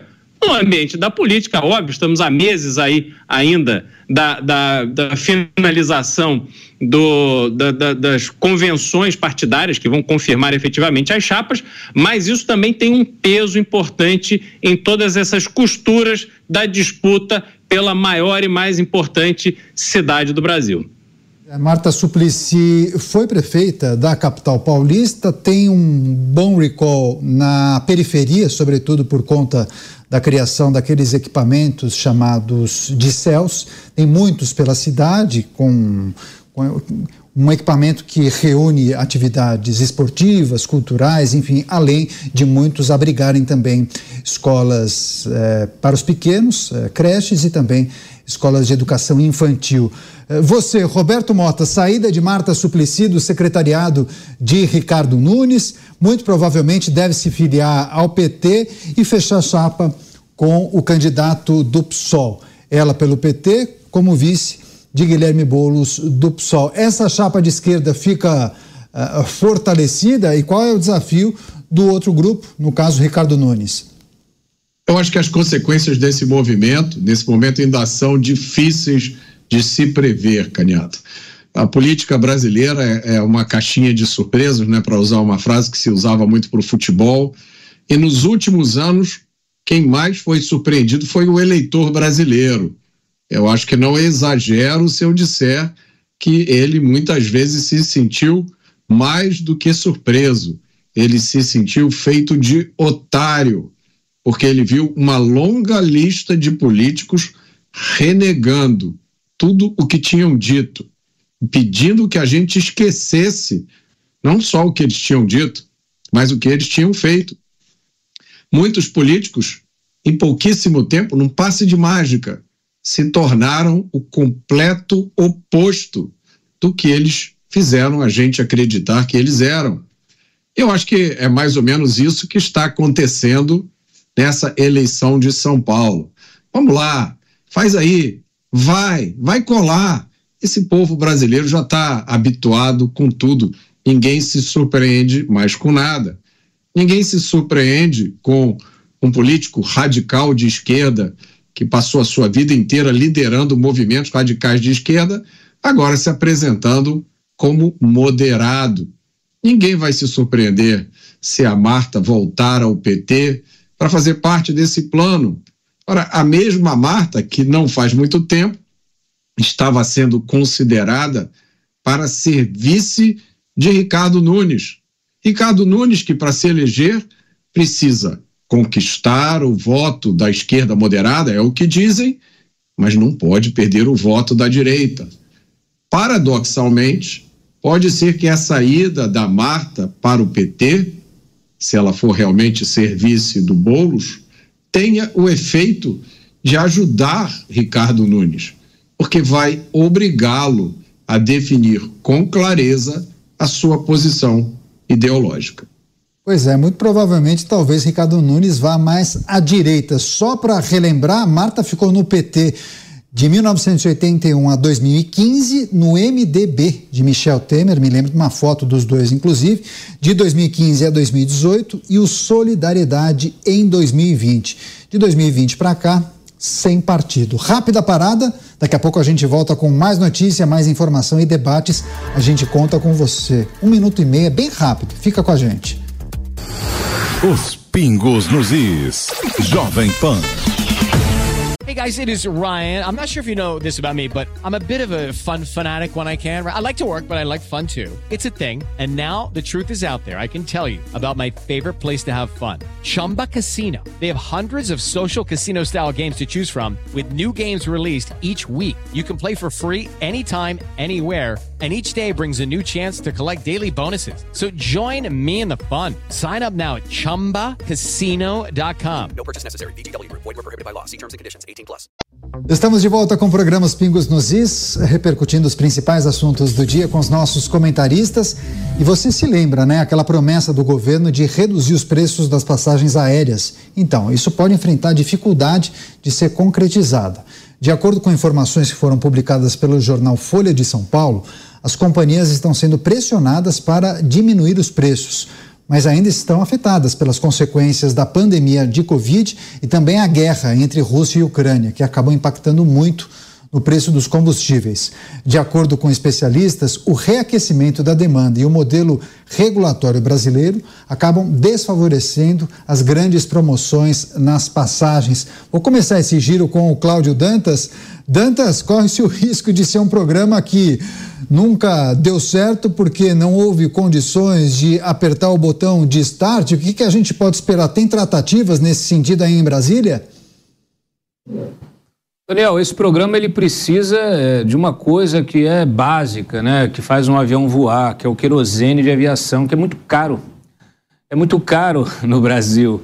É, esse, esse plano é um plano que está tá tentando ser né, imposto para você ter uma grande propaganda, 12, é, 200 reais uma passagem. O que, que está sendo feito? Isso desde que o ministro uh, Silvio Costa Filho, perdão, assumiu a pasta. Né? Eles passaram a fazer uh, um estudo uh, com as companhias para tentar garantir ali a tarifa, essa tarifa mínima para aposentados, para estudantes do ProUni e tal, naqueles, naqueles períodos de viagem que ninguém viaja, né? no, no período justamente mais baixo. Uh, de, e, no, e, nos trechos menos, menos uh, utilizados. Né? Então, eu, eu tenho dúvidas se esse programa vai sair do tamanho que se gostaria. É, o, o, que mais provável vai acontecer é justamente isso: você tentar encaixar esse ticket barato para aqueles aposentados e estudantes que comprarem com antecedência. Dentro de uma janela né, é, de, de, de, dias e horários é, pouco é, com baixa utilização é, e para destinos é, é, normalmente pouco, pouco escolhidos.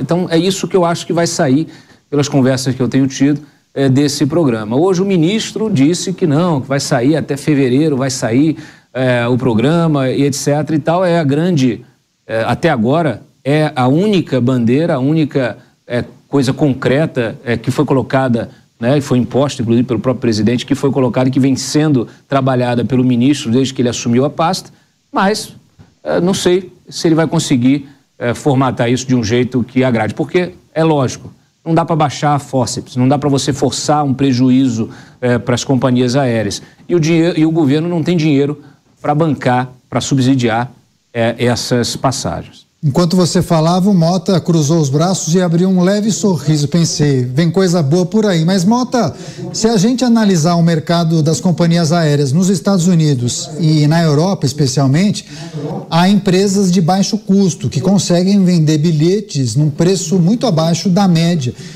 que é praticada nesses dois mercados. É, foi um programa do governo que conseguiu fazer com que essas empresas vendessem esses tickets mais baratos ou não? Você acha que a concorrência é determinante para isso? Não há dúvida nenhuma. Na verdade, essa promessa de passagem barata esbarra num pequeno detalhe chamado realidade. Né? A gente já viu governos de todas as épocas, de todos os países do mundo, insistirem na mesma tolice, insistirem em controlar preços. Mas quem determina os preços é o mercado. O que é o mercado? Somos nós, quando a gente compra ou vende alguma coisa. O preço das coisas varia conforme a quantidade de gente vendendo. Quanto mais gente vendendo, menor é o preço. Tá? Quanto mais gente comprando, quanto mais a procura, maior é o preço. Então, a chave para reduzir o preço de passagens é o aumento do número de empresas. Por que, que a gente não tenta fazer aqui uma coisa parecida com o que o Milley fez na Argentina? Faz o seguinte: abre o mercado, libera para as empresas internacionais que fazem voo para o Brasil, para que elas. Ó, você trouxe uma pessoa de Tóquio aqui para o Rio de Janeiro, aproveita que você já está aqui, faz um voo interno, né? faz quantos voos internos você quiser e vende a sua passagem mais barato. Essa é a forma mais eficiente e mais rápida de reduzir o preço, não só para os aposentados, para os estudantes, porque a estratégia do populista é assim, né? Ele fatia o eleitorado dele em categorias e aí ele se apresenta como bonzinho. Senhor aposentado, eu coloco um imposto enorme em cima de você. Eu sou responsável pela falência do sistema de aposentadoria. Eu sou responsável por você viver com medo de ser assaltado. Eu sou responsável por você ter um serviço médico de quinta categoria. Mas não se preocupe, porque eu vou agora criar um programa que vai lhe dar uma passagem a duzentos reais, como se essa fosse a prioridade dos brasileiros. Tá? Então a, a saída é a concorrência. Mas olha só, Daniel, se o governo fizer isso, abrir o mercado, acontecer a concorrência, os preços caírem, as pessoas vão perceber que o governo não tem nada a ver com a formação de preços, né? E aí como é que o governo vai é, posar de bonzinho para conseguir bons resultados nas eleições? Vai lá, você, Beraldo. Ô Mota, picanha, cerveja e viagem barata é para esquecer dos problemas. Se você esquece do problema, ninguém tem problema, né? Bota a churrasqueira Olha, no avião. O que, que acontece? Saíram os números de, do turismo, né? Quanto o turismo movimentou em São Paulo no ano passado, em 2023. 289 bilhões de reais. Foi o recorde, claro, se recuperando desde de a pandemia. Então, em São Paulo, você tem um ambiente totalmente propício ao turismo. Você tem os centros de convenção, você tem inúmeros hotéis, você tem uma estrutura de oferta de táxis, Uber, etc., é, bastante adequada para o número de pessoas. E é claro, você tem os desafios urbanos, trânsito, enfim, podemos aqui tecer inúmeras críticas da cidade de São Paulo, mas o fato é que o movimento de turismo do Brasil tem em São Paulo a sua grande, a, a sua grande capital do turismo, que é impressionante. Porque se a gente levar em conta as belezas naturais de outras cidades, de outras regiões do país, São Paulo deveria concorrer, mas não deveria ser a líder absoluta nesse número. Tá? Agora, o que, que acontece? em relação às passagens aéreas, e esse programa, essa sugestão de programa, é justamente o que o Mota falou. Não adianta você querer intervir, né, ter uma intervenção governamental no preço de alguma coisa. Porque senão, o próximo passo será pegar o Uber. Olha, Uber, você nesse horário aqui, você não está tendo muito movimento, tem que levar os aposentados por um preço lá que eu vou definir. Ou emissora de televisão, tem muito anunciante aí, não? Olha, coloca aqui uns anúncios de graça. Você tem aí o seu mercado. Ah, esses produtos aí vão vencer. Você tem que dar de graça. Ora, isso é assim. Isso é o, o, a iniciativa privada tendo que bancar aquilo que o governo deveria ter condições de promover. Então, este caminho é um caminho completamente inadequado, sobretudo porque todos os finais de semana, apesar deste, de, desse mercado completamente sem concorrência que a gente vive hoje no mercado aéreo, que leva o preço das passagens a números absurdos. Eu volto a citar aqui algo que aconteceu comigo recentemente, onde eu tive que de última hora fazer uma viagem de São Paulo ao Rio, ida e volta, custou mais de 6 mil reais, 1.200 dólares, e no mesmo dia, nos mesmos dias, uma passagem São Paulo-Miami, São Paulo, estava 900 dólares. Isso é inexplicável. Isto é meter a mão no bolso daquele que precisa viajar para fazer negócios, para fazer é, é, suas atividades, ou tem motivos de família, enfim. E aí as companhias se aproveitam do fato de que o grande fluxo de passageiros no Brasil é o passageiro corporativo E as companhias privadas é que paguem, as companhias governamentais que paguem a cota de passagem da Câmara, do Senado e etc., que paguem o preço abusivo, absurdo que elas estão colocando. Então, volto a lembrar, a gente teve no passado a Avianca, que voava também no Brasil e que, de uma certa forma, segurava as tarifas para baixo. Depois que a Avianca faliu, danou-se. Só tem passagem cara para onde quer que você vá. Pois é, parece que as três que operam, elas fecharam o preço, né? E é sempre lá em cima. É muito bem observado isso, viu, Beraldo? O Dantas fez um programa especial sobre turismo e enquanto o Beraldo é, expunha as suas ideias, é, pediu a palavra, né, Dantas? Tem uma contribuição a fazer, né? Sim, é, essa questão da concorrência, da abertura do, do mercado aéreo e do redesenho da malha aérea, esse, esse é, é fundamental, é prioridade absoluta. O ministro Uh, ele se manifestou hoje e ele disse o seguinte, né? Ele estava lá falando das dificuldades de uh, implementar esse voo a Brasil com passagem a 200 reais. Aí ele cita o preço do querosene de aviação e cita também a judicialização da relação entre as companhias aéreas e os passageiros e que o governo federal tem trabalhado para diminuir essa judicialização.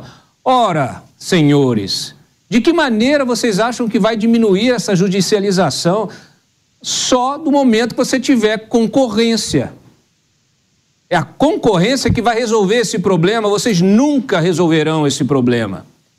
Só a concorrência de melhores serviços. Por que, que tem judicialização? Porque os serviços são pessimamente é, é, prestados. Por que são pessimamente prestados? Porque não tem concorrência. Nós temos um oligopólio, formado por três grandes companhias, é, que não ampliam a sua malha aérea, que querem concentrar os seus lucros nos principais eixos e que simplesmente botam o passageiro para, olha, se quiser pagar, quiser viajar de avião, viaja. Se não quiser, vai de ônibus. Aliás, o ônibus também, a partir da portaria da NTT, que também foi objeto de um programa especial, Daniel, do ponto final, que vai ao ar aos sábados, sempre, às 23h30. É, a, a NTT, no finalzinho do ano, ela reafirmou lá por meio é, de é, também de uma portaria o novo marco regulatório. Eu fico me perguntando se o Congresso vai ficar a ver navios, no caso aqui é ver ônibus, porque eles foram lá, é, editaram um novo marco regulatório restringindo o setor, impedindo que justamente o setor de prestação de serviços de ônibus interestaduais, é, que precisa, que acolhe um contingente de mais de 100 milhões de brasileiros, eles, simplesmente a NTT resolveu impedir o aumento, a expansão desse setor. É uma vergonha, é inacreditável. E é inacreditável que um sujeito como o Silvio Costa Filho, que é esclarecido, ache que o caminho é, é tentar reduzir a judicialização. Não estou falando nem de preço de combustível. Como é que ele pretende reduzir a judicialização? Né? Então, a judicialização será reduzida no momento que tivermos melhores serviços prestados, concorrência é, é, efetiva, né? Você pode escolher a companhia que você quiser, pode botar aí umas, umas 10, 20 companhias regionais para você poder conectar os estados. O país é um país continental, precisa ter uma exigência. Nós devemos ter aí o quê? Duas, três regionais que também atendem coligadas com as grandes nacionais. Então, está é, tá tudo errado no setor de aviação. Pois é, a gente vai seguir monitorando esse assunto que envolve as passagens aéreas mais baratas, como o governo vai administrar isso, mas a gente precisa chamar a sua atenção, inclusive privilegiar a audiência aqui da Jovem Pan News.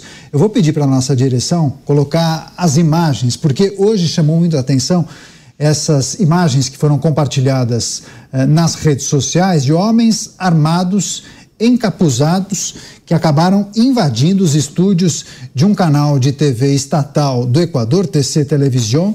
É uma emissora que fica na cidade de Guayaquil e essas cenas percorreram o mundo.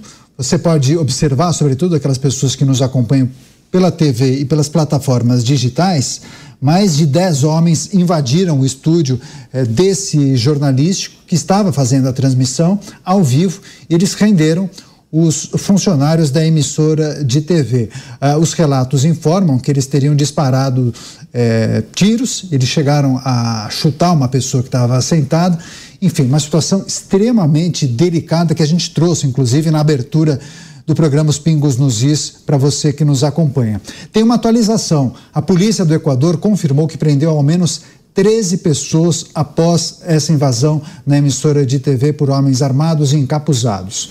Os reféns foram libertados. Além disso, o presidente do país, Daniel Noboa, declarou estado de emergência e decidiu colocar o exército e as polícias nas ruas do país, com o intuito de evitar novas ações criminosas. Uma situação muito delicada no Equador, que vive uma crise de segurança pública, a intervenção do Estado, o exército nas ruas e essa cena que é muito chocante, né? A invasão de criminosos em um estúdio de TV que fazia a transmissão de um programa ao vivo. Mota, apesar da prisão, da detenção dessas 13 pessoas que invadiram o estúdio de TV, o que é preciso considerar? Qual é o alerta eh, desse episódio para as autoridades eh, do Equador, mas também para as autoridades e os demais países aqui da América do Sul e América Latina, hein, Mota? Daniel, a América Latina está infectada pelo vírus do narcotráfico. Nós fazemos fronteira com alguns dos maiores produtores de droga do mundo. E os maiores mercados consumidores estão nos Estados Unidos e na Europa. Nós somos uma das rotas, nós e vários outros países latino-americanos. Dizem que o Brasil já é o segundo maior mercado consumidor de cocaína do mundo. Droga dá muito dinheiro. Esse dinheiro corrompe as instituições. Esse dinheiro permite a formação de grupos preparados, armados e ousados, como esse cujas imagens nós estamos vendo. Droga é uma coisa séria. É preciso parar de brincar com esse assunto. É preciso parar de entregar as decisões sobre o que pode e o que não pode ser feito em termos de drogas para ideólogos, para pessoas sem qualquer responsabilidade com o futuro do país. Se nós não pararmos com essa brincadeira, as consequências serão essas que estão sendo mostradas na imagem aqui do lado. Crime organizado que parece não ter limites, invasão de um estúdio de TV na cidade de Guayaquil, no Equador. Última atualização, a Polícia Nacional do Equador informou que prendeu os 13 homens que invadiram o estúdio da TVTC Television. Rápida parada, daqui a pouco a gente volta com outras informações e análises sobre esse caso uh, difícil uh, no Equador, esse caso que vem sendo amplamente divulgado pelas emissoras de TV da América Latina. E a gente vai trazer ainda as análises do Cristiano Beraldo e do Cláudio Dantas. Fique por aí, um minuto e meio a gente está de volta. Até já. Os pingos nos is. Jovem Pan. It's time for today's Lucky Land horoscope with Victoria Cash. Life's gotten mundane, so shake up the daily routine and be adventurous with a trip to Lucky Land. You know what they say. Your chance to win starts with a spin. So go to LuckyLandSlots.com to play over 100 social casino-style games for free for your chance to redeem some serious prizes. Get lucky today at LuckyLandSlots.com. Available to players in the U.S., excluding Washington and Michigan. No purchase necessary. VGW Group. Void where prohibited by law. 18 plus. Terms and conditions apply. Programa Os Pingos nos Is de volta, destacando a crise de segurança pública no Equador. Vou chamar o Cláudio Dantas. Dantas, além dessa situação difícil, essas imagens que envolvem essa emissora de TV estatal que fica em Guayaquil, invasão, 13 homens encapuzados e armados invadiram um estúdio de TV. Você também tem a informação que esses criminosos, né, desse, dessas facções, também chegaram a sequestrar até policiais, não é mesmo, Dantas? Um minuto e meio. Daniel, é, sequestraram policiais e estudantes. Eles invadiram também a Universidade é, é, do, do, Equador, Nacional do Equador, em Guayaquil, e sequestraram estudantes. Inclusive, há imagens do sequestro de policiais que são muito fortes imagens em que eles pegam o policial, colocam numa forca. Então, assim, é barbárie absoluta. Como eu disse no início do programa, isso é terrorismo. Isso é para provocar temor, terror é para assustar a população, é para mostrar é, o quanto eles estão dispostos a fazer é, na, sua, na sua guerra contra o Estado. Lembrando que Tudo isso começou com é, a fuga é, de um dos principais, ou do principal líder da principal facção criminosa do Equador, que está por trás do assassinato político de um candidato durante as eleições no ano passado. Cristiano Beraldo, para fechar esse assunto que domina o noticiário aqui na América Latina, o que, que a gente precisa se atentar e qual é o alerta desse episódio para as autoridades também dos demais países, hein, Beraldo? Um minuto e meio. A gente precisa prestar atenção também, Caniato, na, na postura dessas pessoas que estão ali, que invadiram o estúdio, que colocaram as pessoas que estavam no ar e trabalhando ali na transmissão do programa, colocaram essas pessoas ali no chão e passaram a humilhar essas pessoas. Me chama a atenção um que passou com um facão enorme, como se fosse um facão de cortar cana, e de repente ele bate num rapaz com esse facão e, e vem o outro e chuta. Quer dizer, eles estavam ali como se estivessem num baile funk, como se estivessem em casa, como se estivessem num pancadão, completamente à vontade. Esse é o grande problema. A criminalidade está à vontade e isso impõe um desafio ainda maior às autoridades. Pois é, mas uh, Roberto Mota, a gente ainda tem mais 40 segundos. Mota, a nossa situação é diferente da do Equador. Você vê uma diferença muito grande ou nós estamos próximos de uma situação como essa? Porque há facções muito consolidadas aqui no Brasil, né, Mota? 40 segundos. É, eu não acho que a distância é grande, não, Caniato. Vamos só lembrar que o maior estado da federação, né, a maior cidade, que é São Paulo, já sofreu dois salves gerais. Isso já tem bastante tempo. É, os alvos foram policiais. Quantos policiais foram mortos em São Paulo, mortos ou feridos durante esses salves gerais? Foram ataques premeditados contra a polícia. Foi um desafio ao Estado. E eu digo para vocês, desde que eles, esses ataques aconteceram até hoje, a legislação brasileira tem sido modificada, mas não para endurecer, mas para, para torná-la mais leve e criar benefícios para esses criminosos. A distância entre nós e o que está acontecendo no Equador é muito menor do que parece. Vamos continuar acompanhando esse assunto. Daqui a pouco, atualizações na nossa programação. Agora não temos mais tempo. Ponto final nessa edição. Agradecendo demais a participação do Cláudio Dantas em Brasília. No Rio de Janeiro, Roberto Mota, em algum ponto do planeta, o Cristiano Beraldo, acho que está nos Estados Unidos, né, Beraldo? Grande abraço a vocês, boa noite, até amanhã. A gente agradece demais você pela parceria, pela audiência. Vem aí o Jornal Jovem Pan e o resumo das informações deste dia. Jovem Pan, jornalismo independente. A opinião dos nossos comentaristas não reflete necessariamente a opinião do Grupo Jovem Pan de Comunicação. Realização Jovem Pan News. Step into the world of power, loyalty and luck. I'm gonna make him an offer he can't refuse. With family, cannolis and spins mean everything. Now, you wanna get mixed up in the family business. Introducing The Godfather at chapacasino.com.